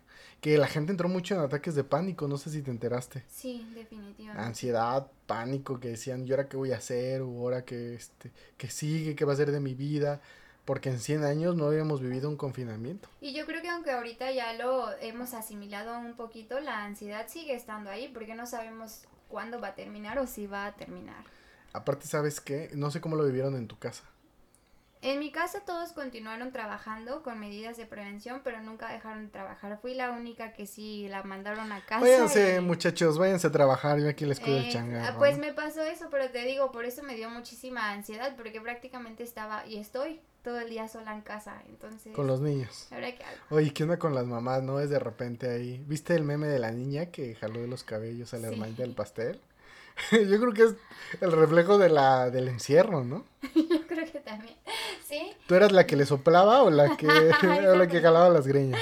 yo creo que sería la que le jalaba las greñas. Sí, ¿no? Sí, definitivamente. No soy tan maldadosa como para estarle soplando. Tú eras la que... Nicole es la que le soplaba. Sí, literal. Sí, Que, que son muchos años de diferencia, ¿no? Con tu hermana. son 10 años de diferencia. Oye, ¿cómo fue eso? Demasiado difícil, para mí muy difícil. Sí, pasé de ser la consentida de papá y mamá a hacer nada. Sí, es un tema, ¿no? 10 años es, un súper mundo, ¿no? complicado, sí. Aparte, ¿sabes qué? Que, que nos llevamos un día, 10 años un día de diferencia. No manches, casi es en el Literalmente mismo fue día. que en mi fiesta de cumpleaños mis papás se fueron al hospital y ahí te ves, ya me voy. ¡Ah, chingado! Te lo juro, todavía ni partíamos el pastel. Recuerdo que, que me quedé con mi abuelita y mis tíos. Te, ya me imagino a la señora Estrella con mucho cariño que dijo, oye, hay dos opciones, o sea, me rompió la fuente o no alcancé a llegar, ¿no? Así es. No, sí se No se preocupen, muchachos, partan el pastel. Aquí están en su casa. Están en su casa. Ahorita regreso. Vamos a achicarnos, ¿no? Sí, fue muy difícil. Oye, ¿sí te generó un trauma? No trauma como tal, pero sí la pasé mal, porque sí, pues yo tenía 10 años, entonces estaba pequeña y sí era, fui la consentida muchos años por toda la familia. Entonces sí, fue, los primeros años fue complicado, ya ahorita pues X, ¿no? Pan comido. Exacto, ya lo superé. Y la convivencia, ¿no? Porque imagínate 10 años. O sea, tú ya tenías 10 años y luego ya uno y tú 11. Sí. Y luego la pubertad y, o sea... Peleábamos mucho anteriormente eh, de que agarraba mis cosas, mi ropa, mis zapatos para estar jugando. Bueno, hasta la fecha seguimos peleando. Ahora ya no las agarra para estar jugando, ya se los pone. Y pues tú sabes que ella es más grande que yo, aunque, tenga- Sí, aunque yo sea menor de, de, de, de tamaño. Yo soy menor de tamaño. Sí, ¿ah? Entonces, Tu hermano también está súper alto. sí, mi hermano, ¿cuántos años tiene mi hermano? Él tiene No sé, es tu hermano. 25, él le llevaba 12 a Nicole. No sí, ya estábamos muy grandes. Pero tú y tu hermano se llevan dos. Dos. Porque está más chido, ¿no? Está más chido. Sí, porque yo y mi hermano también nos llevamos dos y Sí, fue así como Hay que... mucha compatibilidad. Aparte de que nos vamos al mismo camión, nos vamos a la misma secundaria, Exacto. A la primaria, ¿no? Sí, hablan de lo mismo, tienen tema de conversación, ¿Y tienen que compartir. eres cuñada celosa o no? No, No, decía, ah, trae a, a aquella a la casa, la invito a cenar, ¿no? sí, no, al contrario, yo creo que siempre he estado del lado de sus novias, ¿sabes? Porque Sí. no considero que, que Pablo sea un buen, Buen partido. un buen partido. No manches, ¿neta? A ver, ¿en serio? Sí, es raro, ¿no? No sé si es por esta cuestión que te digo de sororidad, que estoy del lado de las mujeres siempre, o porque de verdad Oye, digo, si les oye, has ¿qué dicho, haces con oye, él? oye, ¿no? No, no me he atrevido a tanto, pero sí lo pienso. Sí lo he pensado así de, ¿qué haces aquí, no? Sí, es que la verdad se, se ha- le han tocado novias muy lindas. En personalidad. ¿Te has fijado que, que la que es buenísima una se casa con el patanazo y el... Sí, ¿no? Sí, y las muy malas se casan con... Y, y también al contrario, ¿no? Que los Sí. hombres súper buenos, bien... Dices, no manches. Y ella es una hija de, Sí. de tantas, ¿no? Ay, no, a ver qué... Saludos a tus amigos, ¿no? A ver qué nos Sí, no, sí te ha pasado que de repente se Sí. te acercan y te dicen, oye, fíjate que me pasa esto. Sí, definitivamente. Que dicen, oye, me pegó, ¿no? Pues me pasó de un amigo de la preparatoria que sí le pegaba, ¿eh? No En manches. serio, una vez a... Ay, no, ya no voy a decir. ¿Qué pasa? ¿Ves el efecto de la ginebra? Ya iba a Armónico. contar y me va a llamar, oye, ¿por qué andas contando esas cosas? ¿Te digo algo? No, no, no. Ya, ya firmó el documento, se tiene que publicar. No, pero sí me pasó ver su relación muy tóxica y ella era la... ¿Y siguen fuerte. juntos? No, sí se separaron. No sé si quedaron traumas en él, secuelas o de verdad no ha tenido suerte, pero eso fue en la preparatoria. Te estoy hablando que ya pasaron cinco años aprox y no ha estado con nadie más él. Ha salido con dos chavos, pero no es cierto. Ella sí ha tenido ya parejas, él no. Oye, ¿te ha tocado ver a alguien de tus ex ser feliz con alguien más? No me ha tocado. No manches. ¿Te me creerás O que no te inviten a su boda, ¿no? No, que estaría sea, padre, yo ¿no? siempre, o sea, no sé qué voy a sentir ese día, no sé qué voy a sentir el día que vea una foto de pareja feliz. Te, te voy a No decir algo, una pregunta que, que le hice a uno de los invitados que como no se le hizo entrevista, te la, te la voy a hacer a ti. ¿Tienes tu amor en formol? ¿Cómo? Todos tenemos un amor. ¿Sí sabes para qué es el formol? No. El formol lo ocupan para guardar órganos indefinidamente. O sea, te puede durar toda la vida. Y toda la gente tiene un amor en formol, o sea, que, que lo guarda y que sabe que... no, no, ya me respondiste. Igual lo censuro, pero tiene que ser la pregunta. ¿Tú tienes tu amor en formol? Que si dices, no manches, es, alguien que marcó mi vida y que siempre lo llevo conmigo con mucho cariño, aunque me se haya portado... No, tengo una persona que marcó mi vida, pero para, para mal y para bien. La marcó porque fue una relación muy dolorosa. Eh, entonces sí me hizo pues entrar en depresión, pasar momentos muy malos. Por eso sí la marcó y de ahí fui una mejor persona porque tuve que ver por mí misma, pero no le guardo cariño. No, pero No le guardo cariño, no lo recuerdo con cariño, al contrario, yo no sé qué voy a hacer el día que me lo encuentre. no sé si lo desgreña no ahí, sé qué va a pasar. ¿no? Sí, Y ahorita con el Instagram, pues muy fácil se encuentra la gente, ¿no? sí, de hecho. me sigue, ve mis... No es cierto, ¿eh? No, no, no, me empezó a seguir. Ay, no quiero Ay. que vea esto y seguro lo va a ver porque sigue ahí. Yo sé que sigue, seguidor fantasma. Pero bien dicen que somos cíclicos, ¿no? Al final de cuentas, la energía o lo que uno tiene que aprender vuelve en nosotros en otras personas. Yo creo mucho, mm, hubo un libro que me cautivó mucho que se llama Amarse con los ojos abiertos, donde decía que si tú no aprendes la lección, te debes encontrar otra persona igual, pero en diferente, con diferente escenario. Y lo he visto muchas veces en amigas y en amigos cercanos que repiten los mismos patrones. Incluso parece que sus novios eran hermanos, ¿no? Se parecen tanto que, oye, se visten igual, me ha pasado, se parecen físicamente, hacen lo mismo. Me ha pasado que se parecen a su papá. También, sí lo he visto. Sí, que dices, no manches, o sea, se parecen. Oye, y hablando de parecido, dicen que las personas, bueno, las relaciones en las que se parece el hombre y mujer, ¿te ha pasado que dicen, ay, son igualitos? Hermanos? Dicen que es a los que les va mejor. ¿Quién sabe si sea cierto? No creo que no. no, ya valimos. ¿Quién sabe? Nunca me ha pasado algo así. Pero sí hay similitudes, o sea, uno busca lo que le hizo falta. Sí, ¿no? creo.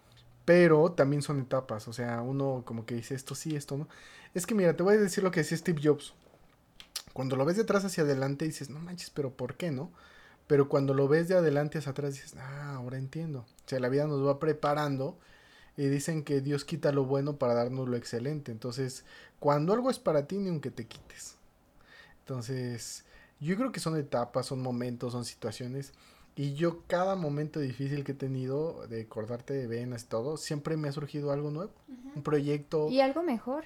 Eh, sí, y a lo mejor no, no hablando de la persona, o sea, porque puedes durar un tiempo, pero te surgen proyectos nuevos, ideas nuevas, dices, ay, mi oportunidad de hablar, de decir, de hacer dice, ahora hago lo mismo, pero sin esconderme, ¿no? Que a veces uno hace cosas buenas. Es tu oportunidad para crecer.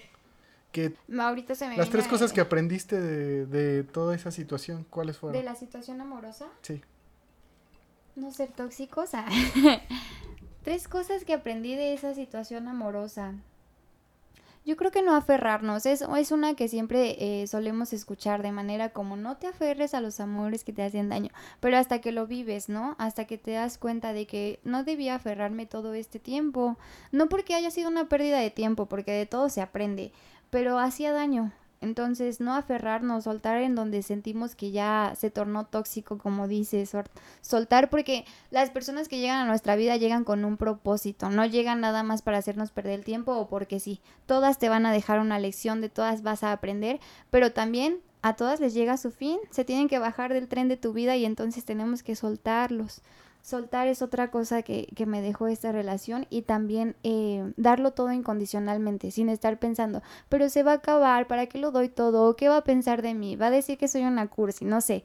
Yo creo que darlo, disfrutar del momento. las naves, ¿no? Darlo todo. Exacto, disfrutar del momento, porque si se va a acabar, pues que se acabe, ¿no? Sí, es madre. Y si no se va a acabar, pues entonces con mayor razón darlo todo. Hawái de vacaciones, ¿no?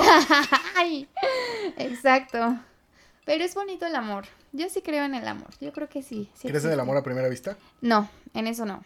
¿Es un proceso? Hay personas que dicen que sí les ha pasado y son personas cercanas. Pero en lo personal, mientras no me pase, yo no creo en eso. Yo creo que es el reflejo. Yo creo que somos seres de luz. Y pasa cuando alguien te dice algo bueno o algo malo. A mí me pasó que me han dicho, oye, ¿sabes qué? Lo decía Edgar Oceransky, que por cierto insistiré hasta que venga al podcast. Decía que este, cuando alguien te dice algo muy bueno o algo muy malo, no es que hable de ti. Habla de algo que ve en ti, algo que ve en ti, que, que tú lo traes. O sea, prácticamente hablas de ti mismo. Es un espejo. El, que la gente te diga las cosas es un espejo de lo que ve en ti, ¿no? Entonces, tanto las cosas muy buenas o las cosas muy malas sirven como reflejo de lo que, de lo que tú eres, ¿no? Que no es personal, o sea, quien te lo diga, lo bueno y lo malo no es personal.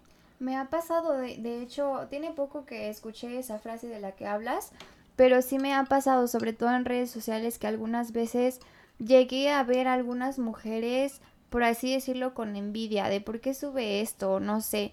Y hice consciente que es porque yo siempre quería hacer eso, ¿no? Ella sí lo está haciendo, ella sí se está atreviendo, ella sí lo está llevando a, a cabo y yo creo que también habla de nuestros miedos. Como tú dices, lo que vemos en los demás es probablemente lo que nosotros queremos hacer, lo que traemos ahí, esa espinita. Eso Oye, y no se puso en duda todos tus consejos y lo que tú creías.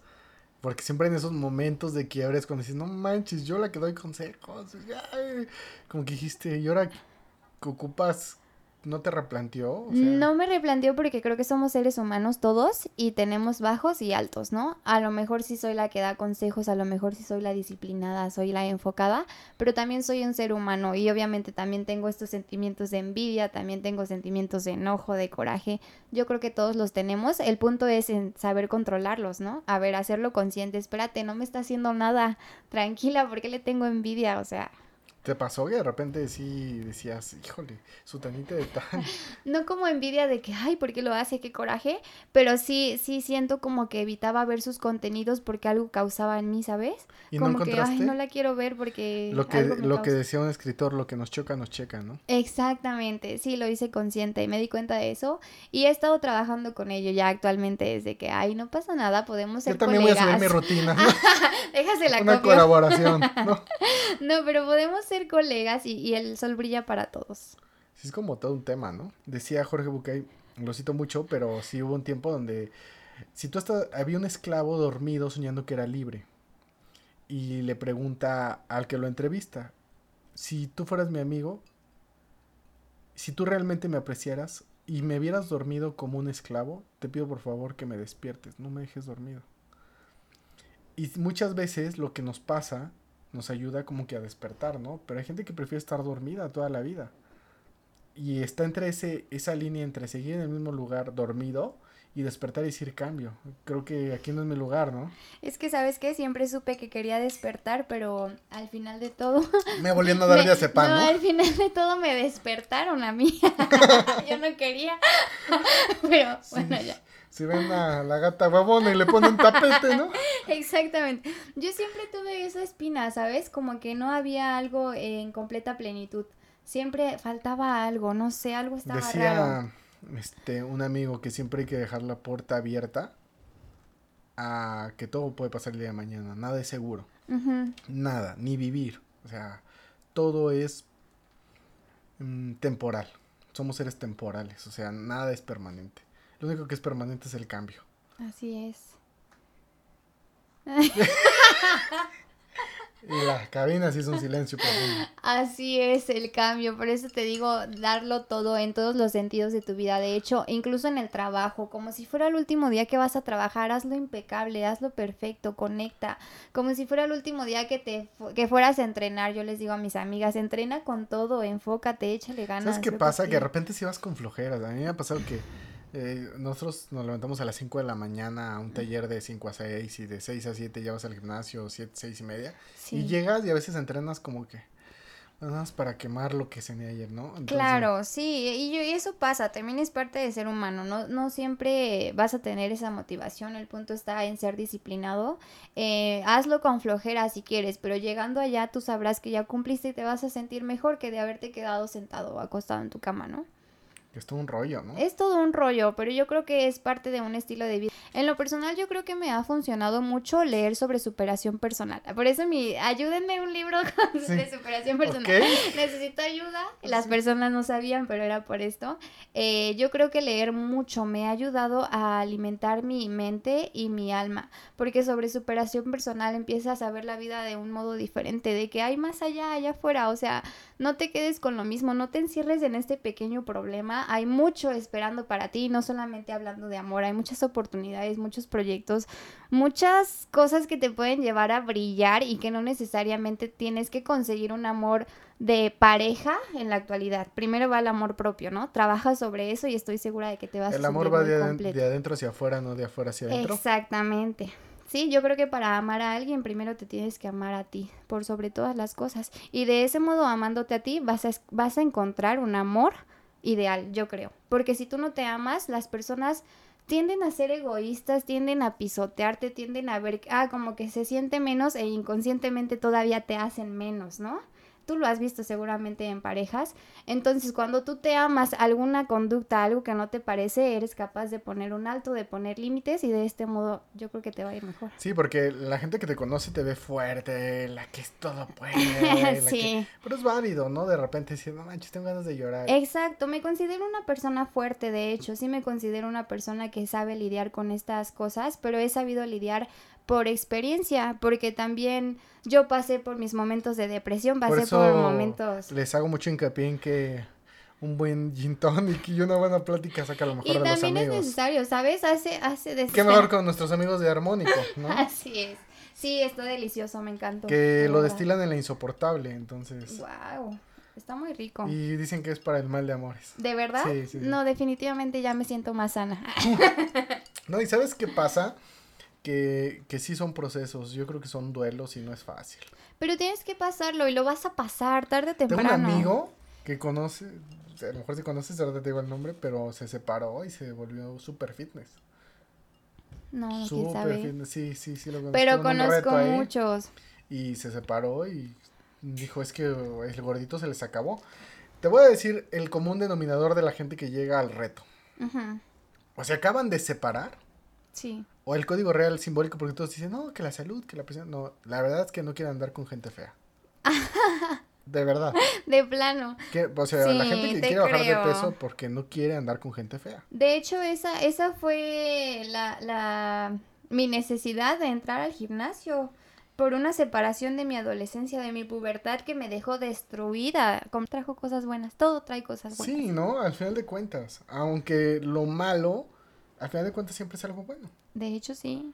O sea, realmente lo que aprendemos somos cíclicos. Es sea, que lo que en un momento te dolió, lo que en un momento, ¿por qué me pasa esto? Ya, como dijiste, más adelante en el futuro encuentras la respuesta e- y lo agradeces a Dios y al universo y dices, qué bueno que pasó esto, la verdad. Mucha gente se, se pregunta el por qué, ¿no? Más bien la pregunta sería ¿para qué? Exactamente. ¿Qué sigue? ¿Qué Sí, ¿no? seguirá? A ver, a Y ver. todos, todos para un bien mayor, ¿no? Sí. Que a veces uno, uno vive sus duelos. He habido duelos de un año, de seis meses, de do- tres años, ¿no? Pero uno sabe cuándo ya está reconstruido. Y dicen que no hay medias naranjas, ¿no? Que tú tienes que buscar tu naranja completa, ¿no? A medias nadie, ¿no? De hecho. Entonces, mejor tu Si naranja vas a entrar, entrale con todo. Eh, Mucha gente que va a escuchar el podcast que, que ha tenido muy buena aceptación. Yo creo que es por eso, porque la gente es real. Ujú. Lo que viven, lo que pasan, lo que viven. Y te digo que a veces yo entendí con, con, con Jorge que un buen ginebra, no por la publicidad ni, ni mucho menos, sino que a veces el platicar con alguien te abre el panorama de retroalimentarte. O sea, te escuchas y dices, no manches, esto sí es cierto. O dando consejos, el consejo te queda a ti, ¿no?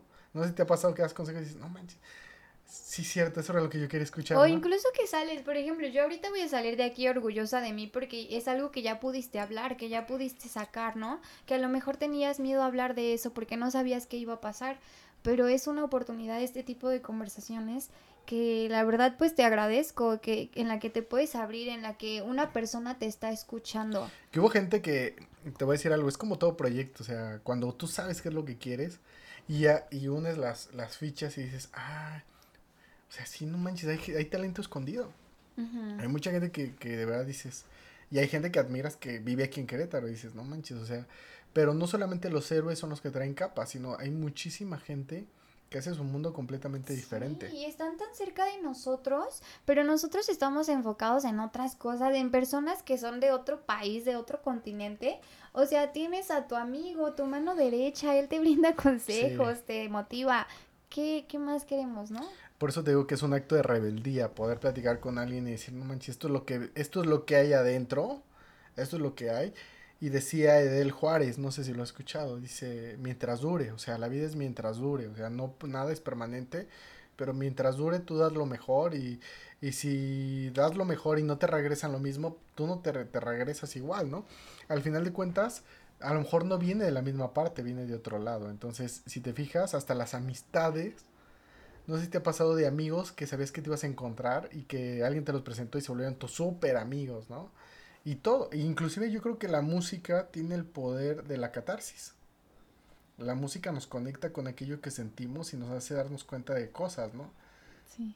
Que depende mucho, somos resultado de lo que escuchamos en Spotify, ¿no? Como esto que dice, ¿no? Que pregúntale a alguien cuál es su canción favorita y ya lo vas a conocer muchísimo. O vas a conocer qué está pasando en ese momento. Claro que sí, Sí. definitivamente.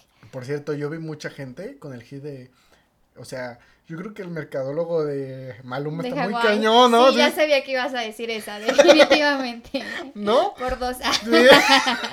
Sí, de verdad, o sea, Sí. salió en un tema donde la pandemia hizo que mucha gente... No, y sabes, no solo por, por la letra, sino por la cómo lo canta Maluma con tanta pasión y que lo identificamos con la historia de Maluma. Supimos que él estaba pasando por eso. Y entonces uno tiende a identificarse ¿Te con pasó alguien. lo que le pasó a Maluma? No. ¿Nunca? ¿Que te, que te cambiaron por algo? No, no, no lo llevaron a? Hawái. No, sí, no. Ni a Acapulco, A ni a Cancún, ni a Tepetongo, ¿no? No. Sí, no está cañón. Pero yo creo que es la ventaja. Pero fíjate, la letra habla de que en Instagram lo que posteas, ¿no? De hecho, de lo que estamos hablando hoy es algo súper de auge, que obviamente muchos nos íbamos a identificar con Sí, eso porque andamos atrás del que nos gusta y a ver qué publica. Oye, sí, de repente te metes a stalkear a alguien. Ay, claro que sí, yo creo que todos, ¿a poco tú no? Este capítulo seguirá las... Yo creo que todos, yo es repente, curiosidad. ah, Tengo amigos, por si yo me enteré por Instagram que un amigo de la secundaria había fallecido de COVID. Ayer, la mamá de mi mejor amiga, que le mando un abrazote hasta la Ciudad de México, falleció de COVID. Entonces, fue por Instagram. O sea, si no hubiera sido por Instagram, no me entero de, de lo que pasaba. Y digo, no manches, o sea, Instagram es muy chiquito. Un medio de comunicación ya completamente, ¿no? Sí, ¿y qué opinas de las cuentas públicas o privadas? De las cuentas públicas, yo creo que ¿La tuya está pública? está pública. Tiene, es reciente que la puse pública. ¿Era privada? Era privada. Entonces éramos privilegiados. Exacto. Oh, wow, no De sé. hecho, tiene que un mes, dos meses que la puse pública precisamente porque ya quería tener este alcance. Ya me enfoqué de quiero empezar a publicar esto, entonces la voy a poner pública. Pero sí considero y lo que recomiendo es que si no vas a tener esta perspectiva de llegar a un alcance mayor por una u otra manera, este, la mantengas privada, ¿sabes? Porque sí, es- ay, está muy fea la inseguridad de, eh, pues de todo tipo.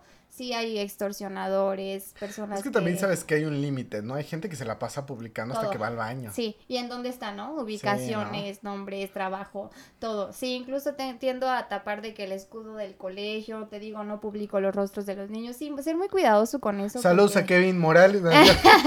Y al colegio. ¿No? no, sí, hay que ser muy cuidadosos con eso porque está cañón. Sí, es un tema, ¿no? La seguridad. Mm, Aparte que las mamás hoy en día son más especiales que hace 20 años, ¿no? Exactamente. Si te ha pasado que una mamá te dice, maestra, déjame la tarea. Me ha pasado mucho, de hecho en este grupo sí fueron de que la mitad del grupo de las mamás hablaron conmigo, pidieron junta individual de que por favor deje participar a mi hijo que es muy tímido, que tiene problema de esto, de esto, de... Siento que les... Ellas mismas les otorgan esos problemas, ¿sabes? Siento que si los niños los dejan participar, a ver qué fluye, a ver cómo van las clases, yo creo que habría un mejor desenvolvimiento pero la- las mismas mamás tienden a darles problemas o enfermedades a los niños en un método de sobreprotección. Fíjate que en un libro que se llama... eh, es de Luis L. Hay, Tú puedes sanar tu vida, habla de que el asma es sobreprotección. O sea, las enfermedades son más emocionales que, que, es- que lo que ves tú en la realidad. Y cuando analizas a la gente que tienes en tu entorno de las enfermedades, dices, ah, ahora entiendo. Sí, Sí pasa, ¿no? sí pasa, yo también lo he comprobado, principalmente con los niños, pero incluso con adultos. Tú te das cuenta de conductas, no solamente de enfermedades, como esto que hablábamos de la toxicidad, tú te das cuenta de dónde viene, ¿no? ¿Qué está pasando? ¿Qué hay en ti? Y se los dices, pero pues es algo que ellos será difícil que lo acepten. Es que está la negación, ¿no? Claro. Es raro que un tóxico diga, no manches, sí, yo Sí, soy el tóxico. tóxico. Sí, bueno, solo soy en, bien inseguro, ¿no? Pues, solo en TikTok, ¿no? En TikTok sí, todo el mundo lo acepta, ¿no? Y ¿sabes qué es lo más triste? Que lo evidencian. O sea, los graban sin decirle y yo veo y digo, no manches, o sea, sí, realmente... Y un montón de reacciones de me divierte, jajaja, compartir, mira tú, o sea, ¿qué onda, no? Es algo Sí. que deberíamos De hecho, Mark Zuckerberg habla de que el feed de Facebook es como tu huella digital. Cada persona, y ahí te va. El Instagram, Facebook, WhatsApp, pasa tus conversaciones a Facebook y Facebook las filtra para la publicidad. Tus pláticas, por eso te salen cosas distintas en... Ay, qué miedo, ni me hubieras dicho eso. O sea, sí, ¿no? Que sucede que buscas algo en Google y ya te aparece en Facebook un anuncio y tú de cómo lo supieron. Así es, es- y cada feed es diferente, entonces cada feed, por eso decía un ma- este Juan Pablo Altamira que le mando un, un, un abrazo que fue el que me enseñó en redes, decía, cuidado cuando te aparezcan moteles. Hay que estar buzo. Sí, no, imagínate, o sea, No y tus ubicaciones y todo. Es todo un, re- un tema, ¿no? O sea, porque imagínate, o sea, tu feed habla más de ti que de lo que tú puedas. Claro que sí, sí, definitivo. Aunque a veces es relativo porque muchas personas que solamente tienden a publicar memes, ¿no? Y me incluyo. A veces tengo muchísimas ganas de compartir un meme que me dio un montón de risa, pero no lo ¿Qué meme comparto fue? porque, ah, o sea, No, muchos, no, me ha pasado pero el último, el último, el último. muchos. Y no lo comparto porque digo, ay, no, ¿qué van a pensar pasado? de mí? O me lo van a relacionar a mi vida real cuando ni al caso. Eso es a lo que iba.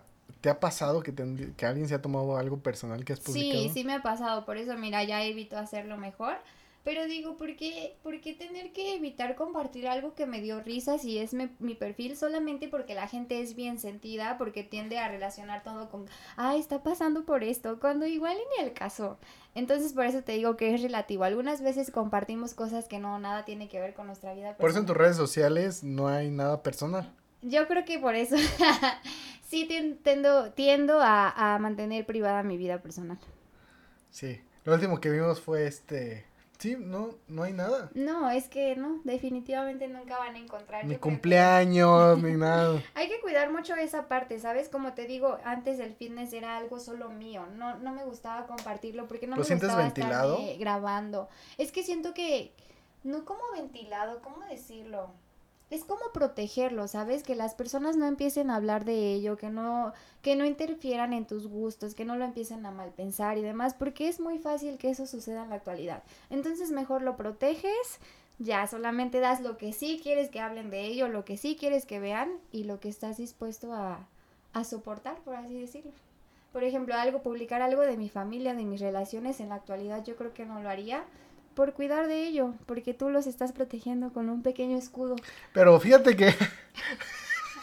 ¿Qué? No, es drama, es drama.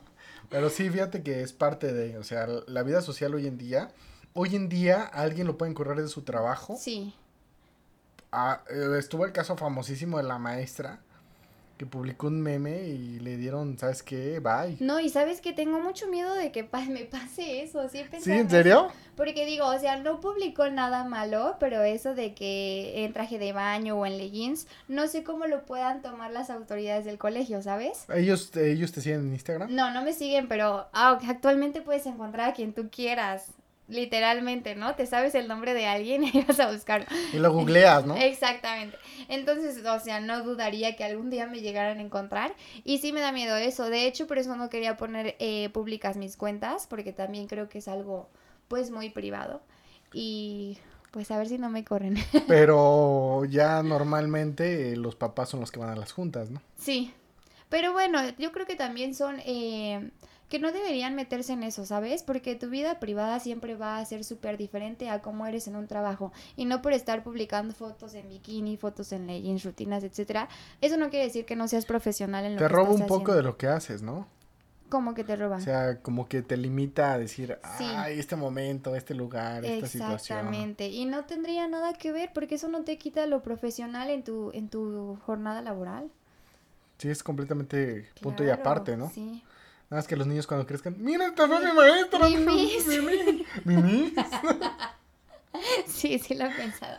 De hecho, me di cuenta porque el ciclo escolar pasado una, una mamá me, me contactó de que no le pude enviar el video por Classroom porque intenté cargarlo durante dos horas, no carga, entonces se lo mando por acá y por inbox, ¿no? Y yo digo, pues ya vio todo mi Facebook, ¿cómo me encontró? O sea, súper fácil con mi nombre. Sí, le hubiera dicho, oiga, eh, las fotos de bikini son Photoshop, ¿no?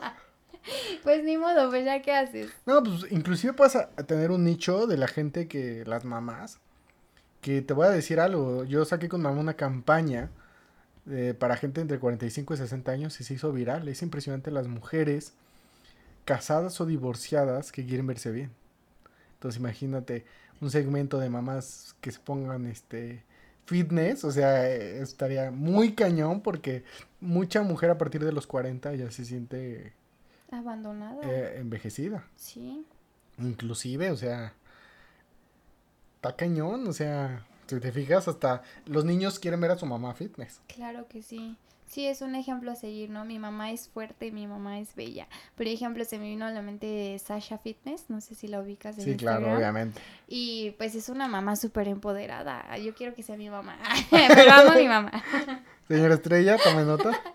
Pero sí, oye, pero mira, ella es una inspiración para todas esas personas, ¿no? Para esas mujeres amas de casa, trabajadoras. Es una inspiración totalmente de que teniendo hijos, teniendo trabajo, teniendo un montón de actividades extras se puede lograr.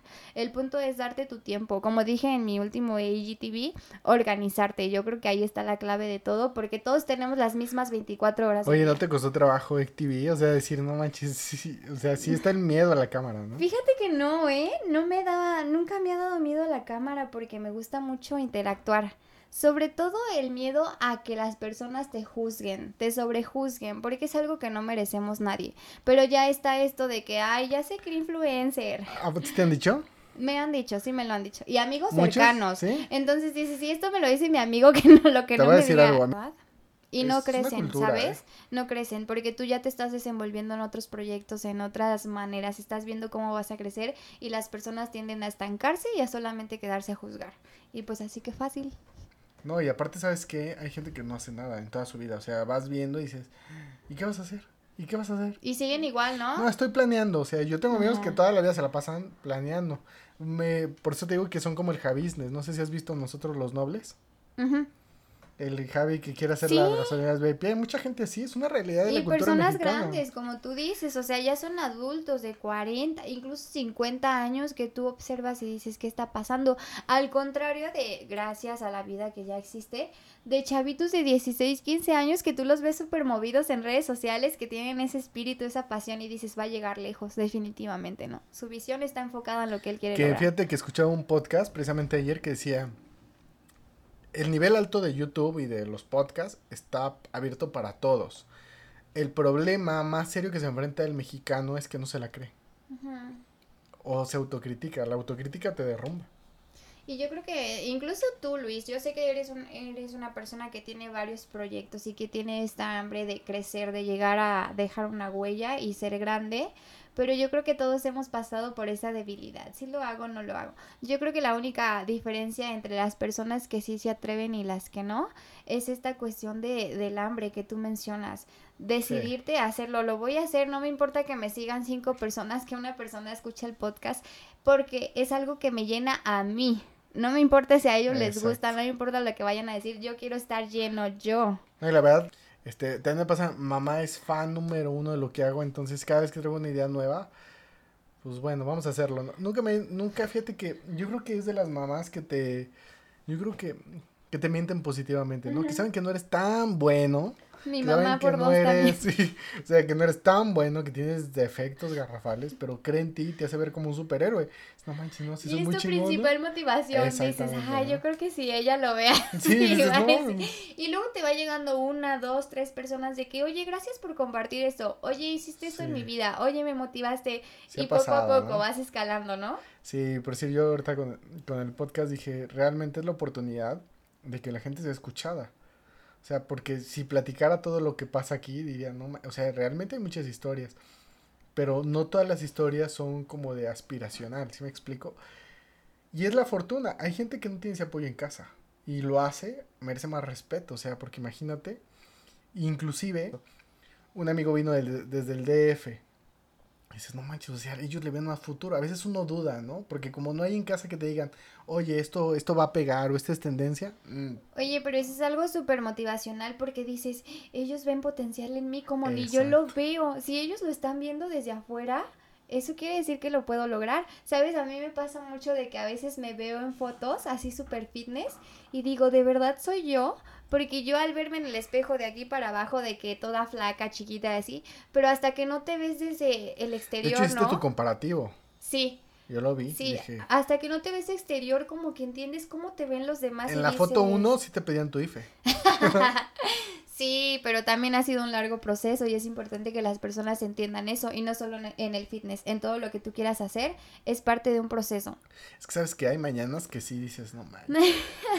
¿No? ¿No te ha pasado? O sea, que dices, Pero por eso te digo, Luis, y a lo mejor tú no lo vinculas tanto con el fitness, pero tú sí tienes muchos proyectos de vida y tú sabes que conllevan un proceso. Y aunque hay días en que no tengas motivación y aunque hay días en que sientas esto no sirve de nada, ¿qué estoy haciendo? Te levantas y lo haces y poco a poco el proceso va dando sus frutos. Por eso Armónico está en el proceso creativo. Así es. ¿Y sí? sí? Pero sí, o sea, realmente, o sea, tiene una conexión, o sea, yo por decirlo veo ahorita, un resumen y Gingy amigos, o sea, si yo lo hubiera hecho sin, sin esto, mucha gente no hubiera sacado su jugo, o sea, ¿sí me explico? O el decir, no manches, esto sí es cierto, o sea, y son pláticas que yo, hay pláticas, por las que no voy a publicar, que, que yo vi mucho miedo en publicar, yo las escucho y digo, no manches, o sea, simplemente esta plática, antes de editarla y que ustedes la vean, la voy a ver como fácil unas 30 veces. Pero es donde dices, no manches, a lo mejor alguien, yo le, Jorge porque ahí también lo decía como hojas de ruta. Tú dejas hojas de ruta por alguien que está en tu proceso creativo y que encuentre una hoja y que diga, ah, él también lo atravesó por esto. Es lo que te iba a decir, qué tan, qué tan esencial, qué tan prudente sea que tú revises la conversación y, una y otra vez cuando hay un montón de personas que quieren escuchar realmente la esencia, sin tabús, sin tapaduras, literalmente quieren escuchar y decir yo me identifico con esto. Pero la ventaja es que no hay censura, hay gente que que pasa que después de la plática se me dicen, oye, ¿sabes qué? Ok, se arrepienten. Sí, o sea, dame chance, ¿no? Porque todo puede pasar. Pero la ventaja de, de subir algo sin editar es que es la idea, o sea, porque al final de cuentas le quitas los filtros. Claro. Vivimos con tanto filtro y con tanto pero y con tanta limitación que escuchar algo neto es vital. O sea, por eso me decían, ¿por qué quieres hacer las microcápsulas? Porque en las microcápsulas compartes lo que, el pedacito que te cambió la rutina y lo escuchas con otro objetivo. ¿Por qué lo vas a subir a YouTube? Porque el video, yo soy visual. Yo ocupo ver el cambio, el, tus expresiones, todo. O sea, yo soy muy visual. Y hay gente que en Spotify, yo de repente voy en carretera y quiero escuchar, yo me he chutado mi propio podcast, que he subido el capítulo 1, lo he escuchado como 30 veces. Así pasa. Y lo voy escuchando y le encuentro cosas diferentes. Yo me pongo a ver mis reels como 50 veces y es de que Nicole, oye, tú eres tu máximo fan. Y yo sí. sí, ¿no? De que mil reproducciones y 900 fueron mías, ¿no? Sí está cañón, ¿no? Y, y ¿sabes qué pasa? Que afortunadamente Instagram no te penaliza, ¿no? Pero hay este YouTube cuando detecta eso te baja tu, tu video, ¿no? Que inclusive yo lo vi, o sea, hay gente que está al pendiente de, de, de ver qué va a pasar, o sea, qué capítulo sigue, quién va a estar. O sea, y yo pienso hacer, por decir, una serie de este, capítulo 1 y capítulo 2.2 para ver en ese lapso qué fue lo que pasó, ¿no? Como así. Y eso es una super idea porque yo, yo siempre digo, la persona que fuimos ayer ya no somos hoy, ¿no? Aunque pase una semana, te aseguro que ya estaremos pensando Aparte, diferente. Aparte, exponencialmente, el podcast te hace darte cuenta y llegar a gente que nunca te imaginaste. Sí. O sea, porque al final de cuentas llegas a gente que dices, no manches, o sea, exponencialmente. Por lo tanto, también debe ser un poquito delicado, ¿no? No sabes quién te está escuchando, qué, qué, va a pasar, qué consecuencias va a traer. Pero sin filtros, por eso se vuelve un acto de rebeldía. Mm. Porque conversas con gente diferente a ti. O sea, hoy en día en una sociedad tan polarizada, tan doble moral, tener una conversación real es complicadísimo. Y solo con ayuda de alcohol, yo creo. Y de armónico. Lamentablemente, pero sí, ¿eh? O sea, ya que este, tomaste unas copitas, es que empiezas a soltar todo, porque si no los filtros siempre van a estar, incluso con tus mejores amigos, tú le cuentas lo que les quieres contar. Cuando vas por el café, vas por el café, pero el café irlandés, ¿no? Sí, exactamente. El turco, ¿no? exactamente. Sí, así Sí, yo también lo vi con la primera vez que era el piloto, porque nada más teníamos el micrófono en medio, estamos, de verdad el audio, y este. Y ahorita nada que ver. Entonces. Eh, empiezas y con el ginebra y todo. Sí, sí, sí, la gente escuchas cosas que dices, no manches. O sea, esto nunca sobre lo hubiera platicado, ¿no? Pero al final de cuentas es algo que cuando tú lo escuchas. Y vas en carretera o estás en un aeropuerto en espera o vas camino a tu trabajo y lo escuchas y dices, no manches, o sea, creo que lo que yo he pasado, porque al final de cuentas hay un consciente colectivo, todos hemos pasado cosas similares. Entonces, cuando tú vuelves a cosas similares, te das cuenta que todos han vivido algo similar a ti solamente que lo tomaron de diferente manera. Eso, y podemos aportarnos, ¿no? Ah, la siguiente vez ya sé que puedo tal vez hacer esto y esto me puede ayudar. Y de hecho, esto que dices de cuando vas en el transporte público, en el aeropuerto, te digo, a mí me gusta escuchar este tipo de podcast cuando hago el quehacer. Entonces, eh, algunas veces ya hasta nos fastidia nuestras cinco mismas canciones que escuchamos diario, ¿no? Y dices, no, quiero escuchar algo diferente, mejor algo que te aporte, escuchar otras perspectivas. Me ha pasado que escucho este diferentes podcasts y digo, no manches, yo no conocía la cotorriza. Y un primo me dijo, no, escucha la cotorriza. Luego otro amigo, escucha la cotorriza. Ya cuando lo escuché dije, Sí, o sea, y acaban de ganar un premio por su podcast, dices, y son, son dos chavos, dos cuates que jugaron a divertirse. ¿En qué momento nos dejamos de divertir con lo que hacíamos? ¿En qué momento le perdimos el amor a lo que hacíamos? Oye, y además es súper interesante lo que dices porque le perdemos el sentido a divertirnos, el amor a esto que dices, que tenemos que escucharlo de alguien más. ¿Te imaginas? Son personas que ni siquiera conocemos, pero le dan sentido a nuestra vida, porque nosotros en realidad es algo que nos cuesta trabajo construir. Ah, para mí Spotify es como la ventana al mundo de lo que está pasando, o sea, e inclusive hasta dije, ocupamos hasta un marco que la gente permita ver lo que a lo mejor uno vive en las pláticas. Y lo veo, o sea, yo no creía eso y ahorita con, con Armónico de la insoportable, sí entendí que no es por el alcohol, es lo que tú generas en el entorno y lo que tú sabes y lo que sacas y lo que la gente saca, porque exorciza lo que trae, o sea, no sabe ni lo que trae ni lo que vive ni como hoy, o sea, y mucha gente le tiene miedo a eso, al, al podcast, al hablar, al decir, ha habido gente que me ha dicho, no, gracias. Gente muy creativa que digo, oye, ¿qué onda, no? Y ahí, y ahí aprendí que no toda la gente está abierta a compartir su, su momento creativo. Pero es por esto que te digo que siento que se trata de que no estamos listos, ¿sabes? Porque tú no sabes qué te va a salir y no sabes si te vas a poner a llorar acá, si te vas a preocupar, si vas a salir peor de lo que llegaste porque ya lo hiciste consciente. Yo creo que se trata de estar sanos mentalmente y en el alma para poder hablar, para poderlo compartir. Sí, por eso cuando les explico Gin y amigos, normalmente sí lo explico, pero, y lo dice la descripción. Te pasas, no me explicaste. Lo bueno que ya estaba sana, si no, no sé qué hubiera pasado. No, pero ¿sabes qué? Estaba en la descripción, un buen Gin Tonic. Y no lo vi, te lo juro. ¿Y si entré al perfil? Sí. Bueno, estuvo bien. Todo bien, ¿no? O sea, porque al final de cuentas... Pero me ha pasado, o sea, y tengo varios amigos que digo, híjole, pero lo que quiero no es tenerlos a todos hacer 1.0 y 2.0, porque obviamente después de un tiempo todo cambia, o sea, el entorno ahí cuando se escuchen y lo que viven, el entorno cuando lo escuche tu familia, o sea, que digan, no manches, oye, ¿qué me O sea, ese es el proceso creativo. Sí, claro. Vivir sin filtros, que al final de cuentas por eso se vuelve un acto de rebeldía. Si te fijas, la mayoría de la gente no empieza un proyecto por el que dirá.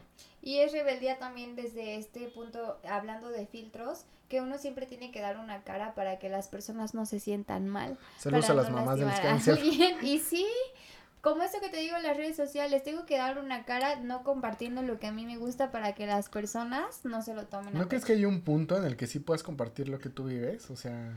Yo creo que no te debe importar absolutamente nada de lo que piense el resto, ¿no? Y en lo personal yo creo que sí me importa, sí me importa dejar una buena imagen sobre mí, ¿sabes? Pero yo creo que lo que publicas da buena imagen. es que no me sigues en Facebook. ah, ya. Ahí es otra cosa. ¿Sabes que eso, que todo es temporal, o sea, no puedes decir, ah, siempre voy a tener así, siempre. Entonces le di poca prioridad a las redes y dije, tengo que alimentar las páginas. En lo que yo puedo transmitir, en lo que yo puedo publicar, en lo que yo puedo decir o hablar o expresar, tengo que alimentarlo. Por eso también le di prisa al podcast, porque dije, no puedo seguir polarizando lo que creo. Y creo que la gente, los creativos, los que queremos revolucionar al mundo, los que queremos cambiar al mundo, necesitamos comunicarnos y encontrar un punto medio. Encuentro ese punto definitivamente algo como mío también. Yo también dije, algo tengo que hacer, tengo tanto conocimiento, tengo tantos tips, tantas estrategias que quiero compartir, lo tengo que hacer ya porque sientes que te explota, ¿no? Que sale dentro de ti de una otra Y te voy a decir algo, influencer, amigos míos que los invité, me dijeron, es que tengo ganas de platicar. Sí, dije, toda la gente tiene ganas, está guardada. No sé si viste el capítulo, el primer capítulo, ¿lo escuchaste? No, no lo he escuchado. Te invito a que lo escuches, es Leo Senato, la persona que más ha influido en mi vida en cuestión de trabajo en equipo de liderazgo. Y él hablaba de eso, de que hay épocas donde el barco se hunde y tienes que mantenerlo a flote. Y hay épocas donde el barco está a flote y tienes que meterle velocidad. Entonces, no toda la gente tiene la mentalidad de llegar a las siete cifras de ganancia. O sea, no porque sean las siete cifras, sino por las cualidades que tienes que desarrollar para pensar en siete cifras. Entonces yo creo mucho en, eso, de, desarrollar el potencial y que no es para todos. hay un grupo selecto de creativos. A mí me inspira la película, no sé si has visto la de Steve Jobs. es una película que me inspira cañón. Que digo, no manches, o sea, el tipo no solamente innovó, renovó, hizo que las cosas cambiaran. Yo creo que hay mucha gente que tiene esa posibilidad. Y no, no nos podemos morir sin tener esa posibilidad. Tienes razón, pero también tienes razón con esto de que no es para todos. Algunas veces queremos incentivar a las personas, hazlo, tú puedes, tú eres capaz, y de verdad no es para todos. Tú te das cuenta que nada más te estás desgastando al... yo creo que ahí es donde Dios se maneja para hacerte saber las cosas. Y te dice, este es tu momento, este no es tu momento, esto lo tienes que hacer, esto no lo tienes que hacer. Porque a veces no, no nos podemos excusar toda la vida en alguien. ¿Sí, me explico? Entonces, eso tiene que ver con el proceso creativo. Yo también creo que Dios no, no baja y te dice, hija mía, escucha. No, no, no. Dios te dice, no, esto no se da, esto sí no se da. Y hace una semana platicaba con mamá que me decía, es que a veces no es que Dios te diga que no, es que a veces te dice, eh, busca otra forma. Espera, ahorita no es tranquilo. Otra forma. Calma, pues somos bien desesperados, ¿no? Ay, todo lo queremos en el momento. De nuestra forma. Y todo, ¿por qué no me lo das? ¿Qué está pasando? Nos desesperamos y entonces empezamos a actuar por impulso. Se nos pierde esa esencia de tranquilo, voy poco a poco, a mi ritmo y en la voluntad de Dios, efectivamente. Y yo creo mucho, yo no creo en la religiosidad, yo creo en la espiritualidad. O sea, la religiosidad nos divide, la espiritualidad nos une. Entonces yo les, dicho, yo les he dicho mucho eh, a mis amigos que yo soy católico del servicio secreto, o sea, no voy a misa. Y tengo la anécdota de mi... Sí. Pero en esta época, donde todo toma otra dimensión, tenemos la oportunidad de hablar. Tenemos la oportunidad de decir esto me gusta, esto no me gusta. De decidir efectivamente, libre albedrío, ¿no? Por eso lo tenemos. Sí. Y hay gente que en otros países pues se tiene que casar porque les dieron 40 vacas. Sí. No, está cañón, ¿no? Parece algo tan lejano a nosotros, ¿no? Ya como que decimos, eso pasaba hace quién sabe cuántos años, pero sigue pasando en la actualidad en muchos países, como tú dices. Entonces, valorar esta oportunidad que tenemos de compartir, de hablar, de alzar la voz, de decidir. Sí, yo, yo tengo mucha fe. Y cada vez que encuentro amigos creativos digo, no manches, estos cuates necesitan... Yo me he quedado con la esperanza de grabar lo que dicen.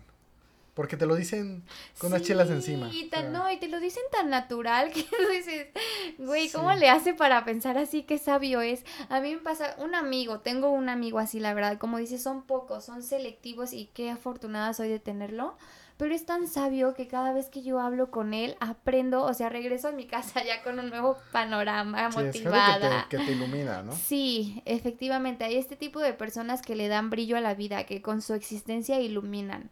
Y si las tenemos cerca, pues hay que valorarlas, ¿no? Que, yo creo que todos tenemos un amigo que te dice, te protege con la verdad, ¿no? Porque tenemos amigos que te dicen lo que quieres escuchar. Y hay amigos que te dicen, no mames, le estás cagando. Lamentablemente ese tipo de amigos, ojalá nosotros seamos calidad de amigos de esos que dicen la verdad. yo les digo, siempre prefiero protegerte con la verdad. Sí. Sea, antes de cualquier otra cosa. Me tocó aprenderlo a la, a la mala eh, recientemente, eso de, los amigos, pero sí, efectivamente, ya. También hay que ser selectivos con eso, ¿no? Si queremos crecer, si queremos ser buenas personas, también ser selectivos con las personas que nos rodean. Ser asertivos también, ¿no? Buscar el momento adecuado. Porque hay gente que dice, yo soy sincero, y como ah, soy sincero. No hay tacto para decirlo. Yo creo que hay que ser asertivos también en eso, ¿no? Yo tengo dos, tres amigos que. Si dicen, no manches, me cayó mezcla, ¿no? sí, pasa. Y obviamente, ya cuando te los encuentras, yo sí busco la manera de decirle, oye, no mames, hay formas, ¿no? O sea, y, y somos cíclicos también los amigos. Hay amigos que los ves una vez cada año, pero cuando los ves sabes que cuentas con ellos incondicionalmente. Y hay amigos que ves diario y dices, no manches, este cuate no me saca ni de los separos. Efectivamente, o que ya hasta te fastidia, ¿no? Dices, ya, échale. ¿Qué haces aquí? Cortón, ajá, ya, mejor los amigos como. Como el meme de Choche, ¿no? ¿Qué haces aquí? Sí, efectivamente. y sí. Acabo de cobrar la quincena. y sí, así son algunos amigos. ¿Sí te ha pasado? Me ha pasado. Oye, ¿y ahora que pasó lo, tu situación, te buscaron amigos que no te habían buscado? No, creo que tuve, de hecho, conté con el apoyo de este amigo del que te estoy comentando de calidad, que hasta el momento yo considero es uno de los rescatables de mi círculo de amigos. Pero eso te decía, ni soy amiguera, porque yo lo tengo a él y nada más. Y también me di cuenta quiénes sí eran amigos. Oye, ¿y amigas así? O sea, ¿no tienes tu grupo de WhatsApp donde...? Tenemos grupo de WhatsApp, pero es meramente superficial, ¿sabes? Cada quien está en su rollo. Algunas veces acordamos de que un desayuno, pero más allá no. Ya no hay esa comunicación, se ha Son etapas, ¿no? A lo mejor por esta cuestión, por este ritmo tan acelerado de vida que llevamos, ¿no? Todas el trabajo, los hijos, la casa. No. Pero no tarde o temprano, ¿sabes otro factor? Es cuando ya todo el mundo tiene pareja y así de... tiempo. Ujú. Ya, Ya se- cuando nos quedamos solteros, sí. hola, ¿qué haces? Hoy vamos a salir. ¿Qué quieres? Que tengo que ver al Brandon, ¿no? sí, efectivamente. Es sí, eso, o sea, puede pasar. diferentes etapas de vida que se viven entre amigos. Como ¿no? hace un ratito que publiqué lo de que fuimos las ganadoras del reto y Ah, María me comentó, vámonos otra vez a la playa, ¿no? Mm. Entonces ya las dos estamos solteras, ya nos vamos a ir de nuevo. Ya de una vez. De una vez este María está escuchando el podcast. María, ya vámonos. Vámonos. Sí, ay, muy buena persona, estuvo- ¿eh? ¿Sí? Bueno, ese viaje, eso, ¿no? Y cuando te fuiste con María a la playa. Ah, estuvo increíble, disfrutamos de una manera. Aparte, sabes que en nuestro crew de amigas éramos cinco. Y una amiga que se llama Berta, creo que sí la Sí, ubicas obviamente. también. Ella todavía viene a visitarnos, Ah, pero no a nosotros, al área de ¿Spa? Sí, creo que sí me había platicado. Pues Berta y yo teníamos la conexión más intensa, entonces cuando supe que iba a ir con María era como, o sea, sí, le, le hablo, la quiero, la estimo, pero no sé qué va a pasar porque nuestra conexión no, No, había es... tanto feeling. Exactamente. No No, o sea, nos conocimos de una manera increíble, estuvo muy padre. Es una persona, ¿no, María? Sí, es una calidad de persona mandamos un increíble. abrazo. Sí, claro que sí. De las mejores personas que conozco. Y se pusieron hasta las chanclas. Así como lo supo. ¿Se pusieron hasta las chanclas? Me acuerdo que dijimos, hay que tomar, estamos en la playa, no sé qué día era. Y fuimos al Oxxo por cerveza. Empezó a llover en el... ¿Que no había eh, bebidas en el hotel? Sí había bebidas, pero queríamos ir al Oxxo por cerveza, botana además. Quedaba de que a cinco minutos el Oxxo, ¿no? Entonces dijimos, vamos caminando, conocemos un poquito del, del paseo. Empezó una lluvia. Ay, literal. Nosotros con nuestras mojadas. chanclitas, con nuestros shorts. Pero llegamos súper bien y con chelas. No. Fue interesante. Acabaron full. Estuvo bueno. Ah, ya me acordé, es que la barra libre se terminó. Ya era de madrugada, entonces por eso decidimos ir al Oxxo. Y estuvo bueno. no conocieron ahí galanes ni nada. No lo puedo mencionar. Estás soltera, estás soltera. No. no conocimos a Eso es nadie. para el 2.0. No, conocimos algunos chavos, pero no, no pasó nada de nada. ¿No? De que O sea, hola y ¿No pensaron que eran pareja?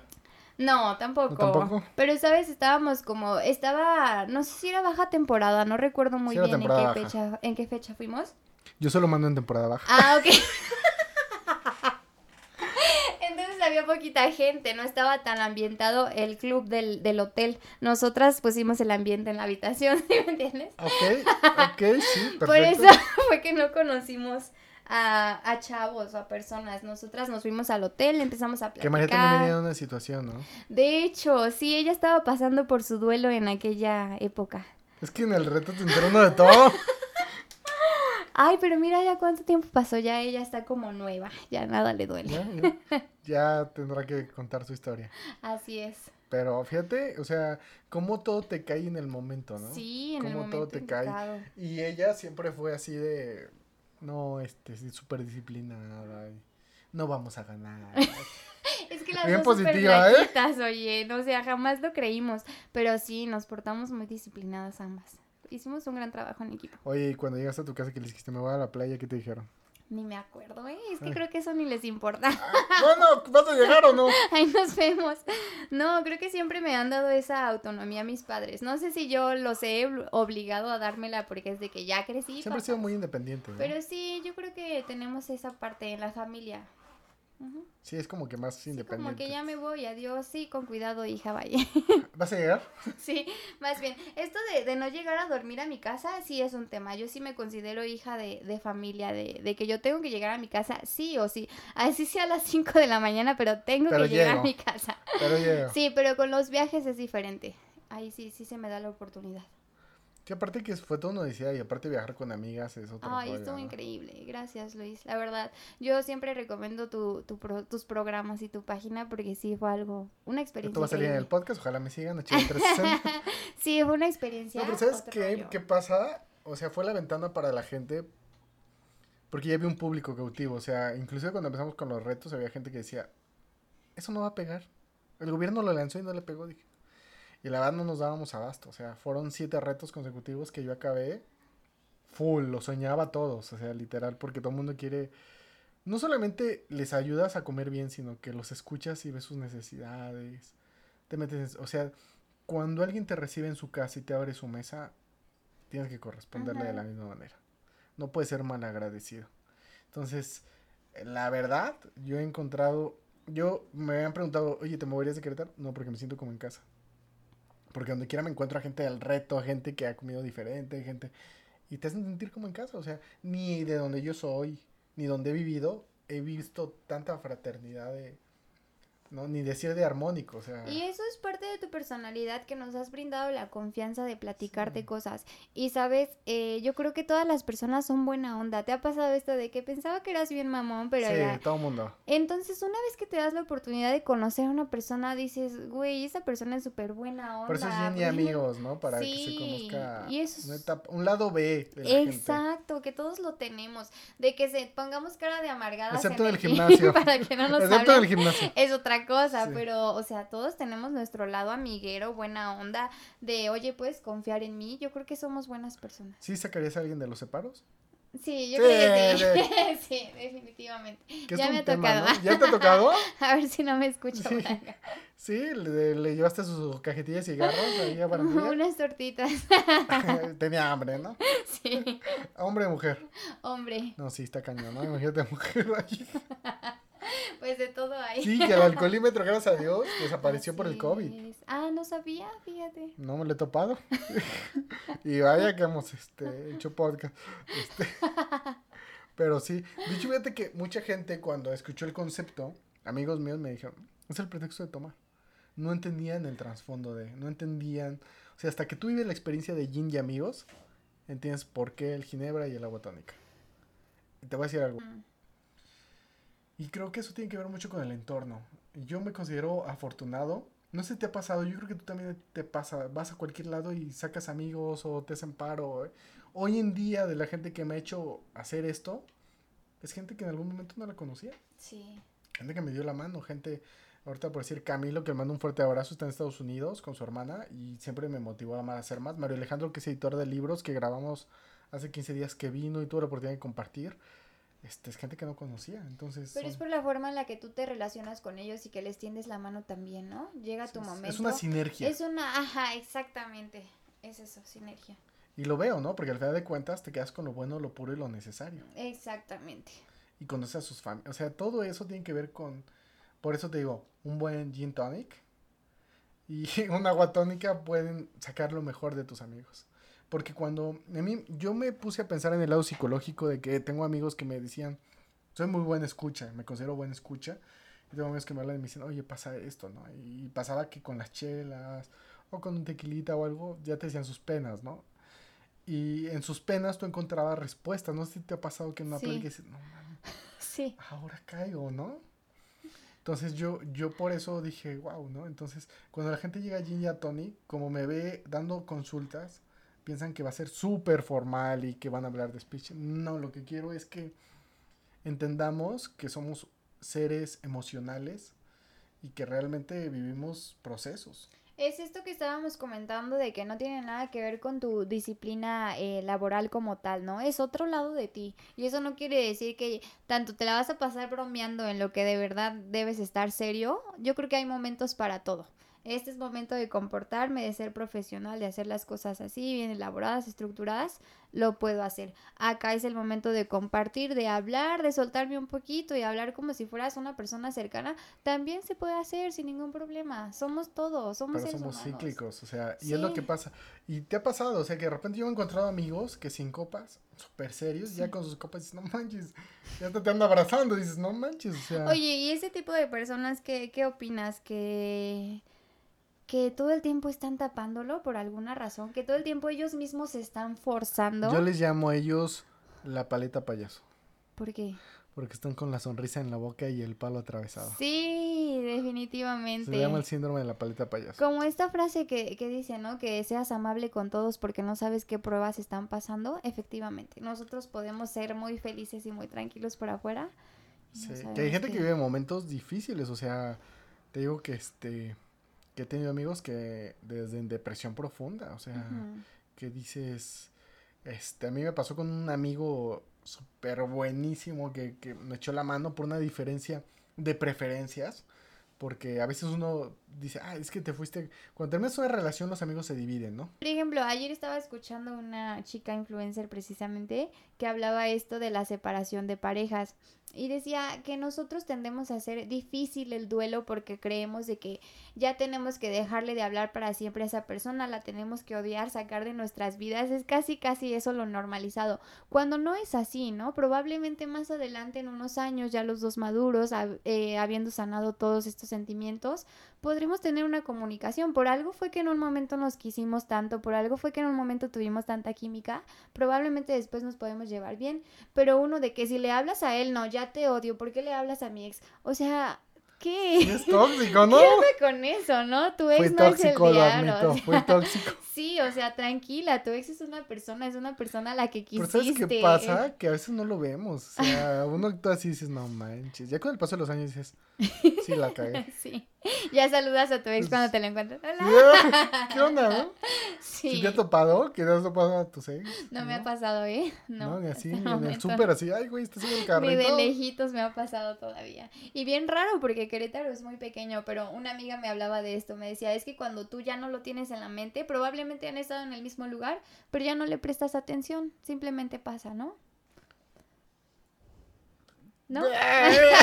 Yo creo Puede que sí, ser, ¿eh? como cuando pasa que, que recién te presentan a una persona y ya te la encuentras en todos lados, te ha pasado. Y dices, ah, caray, esta persona nunca la veía y ya la veo diario. No, o sabes qué pasa también, que este, hay gente que de repente platicas y la traes y la, la encuentras, ¿no te ha pasado? Sí. Que dices, ay, güey, no manches, estaba pensando. El poder de la mente. Sí, o sea, está cañón el poder de lo que pensábamos, por eso ten cuidado con lo que digas, ¿no?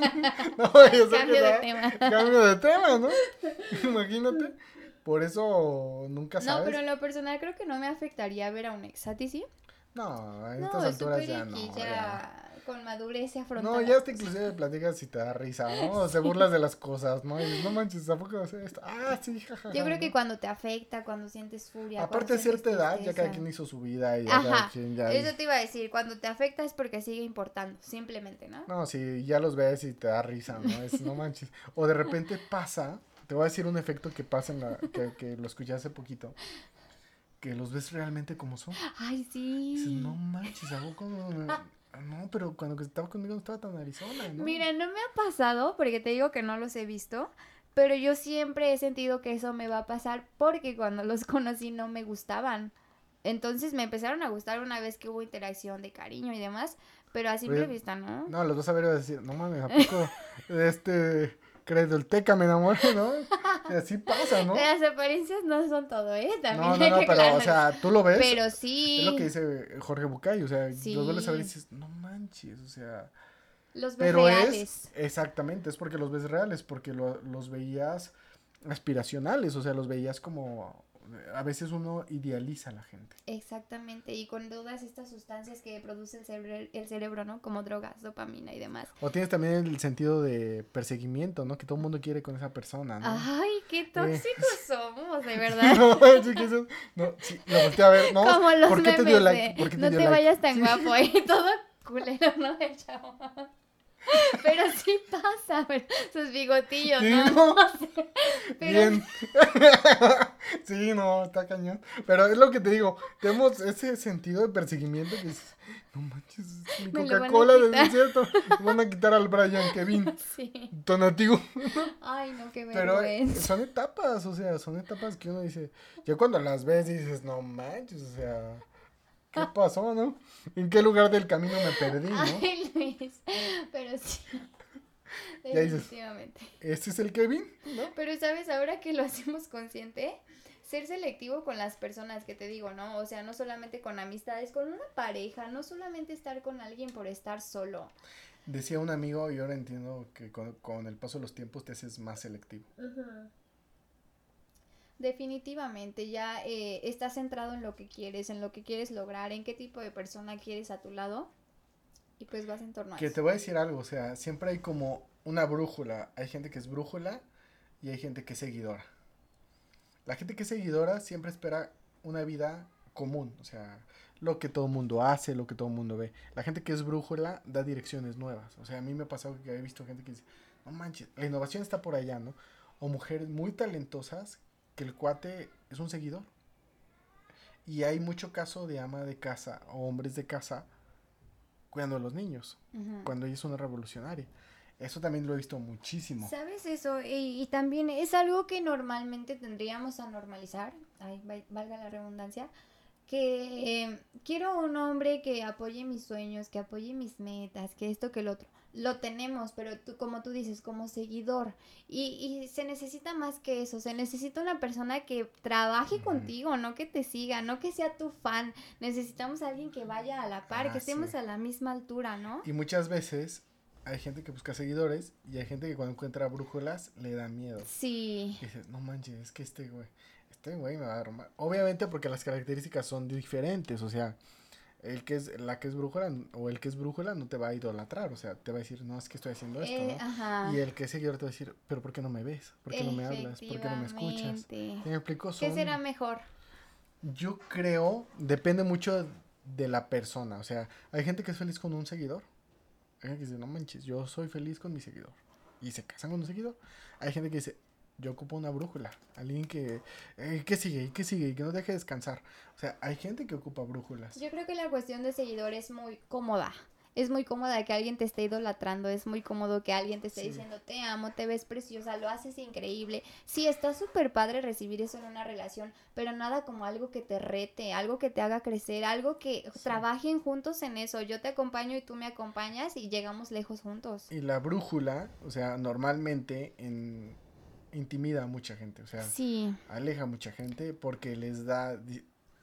La gente cuando ve a alguien tan independiente le da miedo.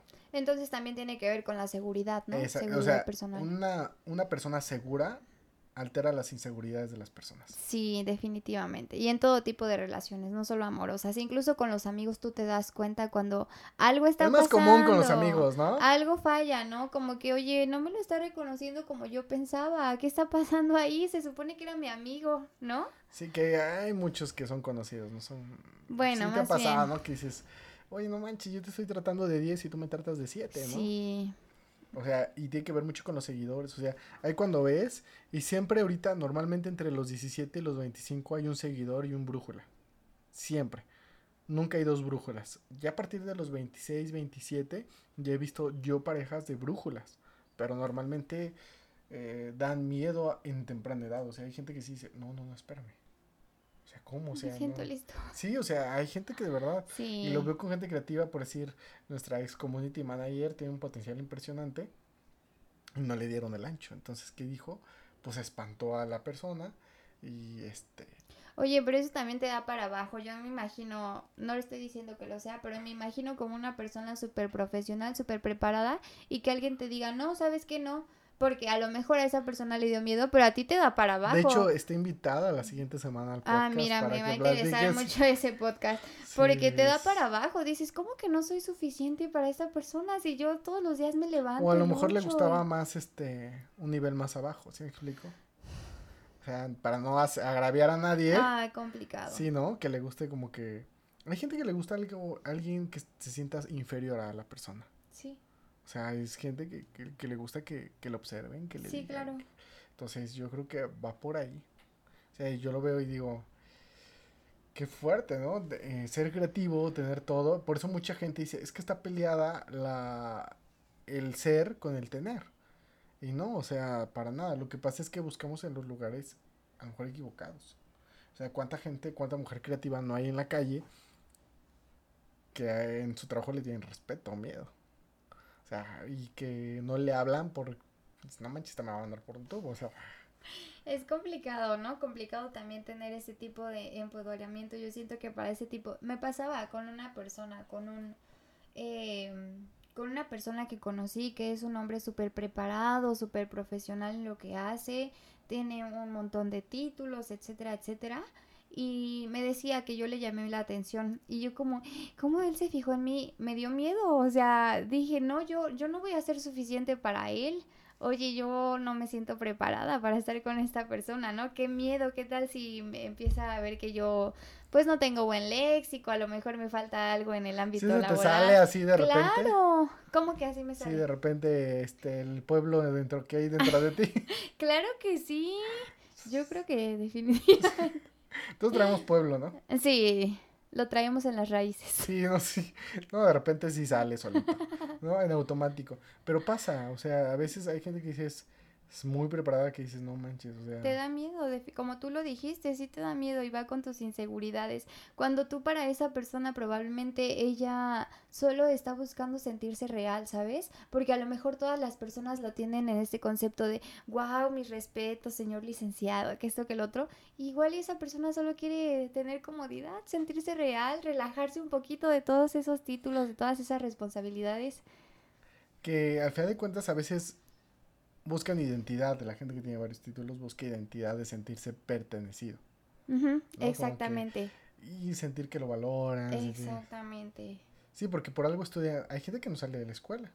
Sí. Saca, sale de la tercera maestría y se vuelve docente, ¿no? sí, yo tuve un maestro así, pero él sí lo hacía por no salirse de su casa, ¿tú crees? O sea, decía, si yo sigo estudiando, pues ahí puedo quedarme en mi casa todavía. Y era de que... Era porra de la UNAM, ¿no? Y por no salirse de su casa, entonces hay varias perspectivas. Hay de todo. No. 45 años, saludo maestro. No, te lo juro, era Ya se va a jubilar, ¿no? Era cincuentón, fuera de mamá. Lo que dice la chaviza, ¿no?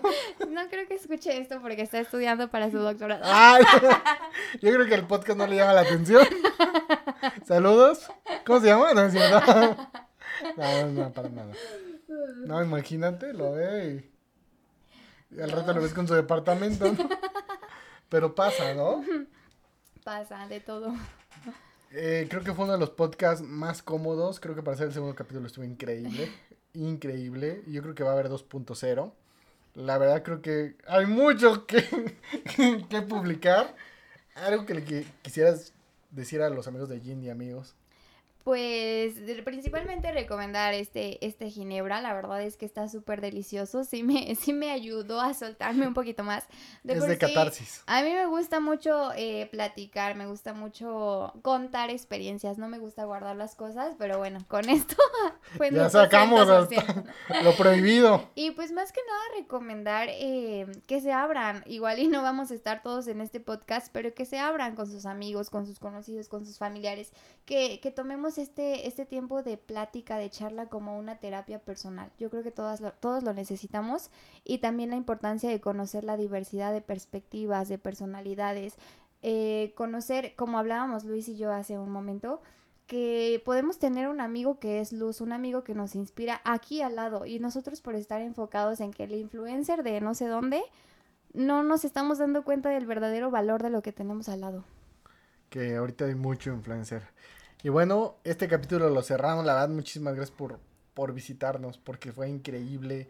Y este, y esperemos que nos visites en el 2.0. Claro que sí, por acá nos vemos. Muchísimas gracias. Gracias, bye.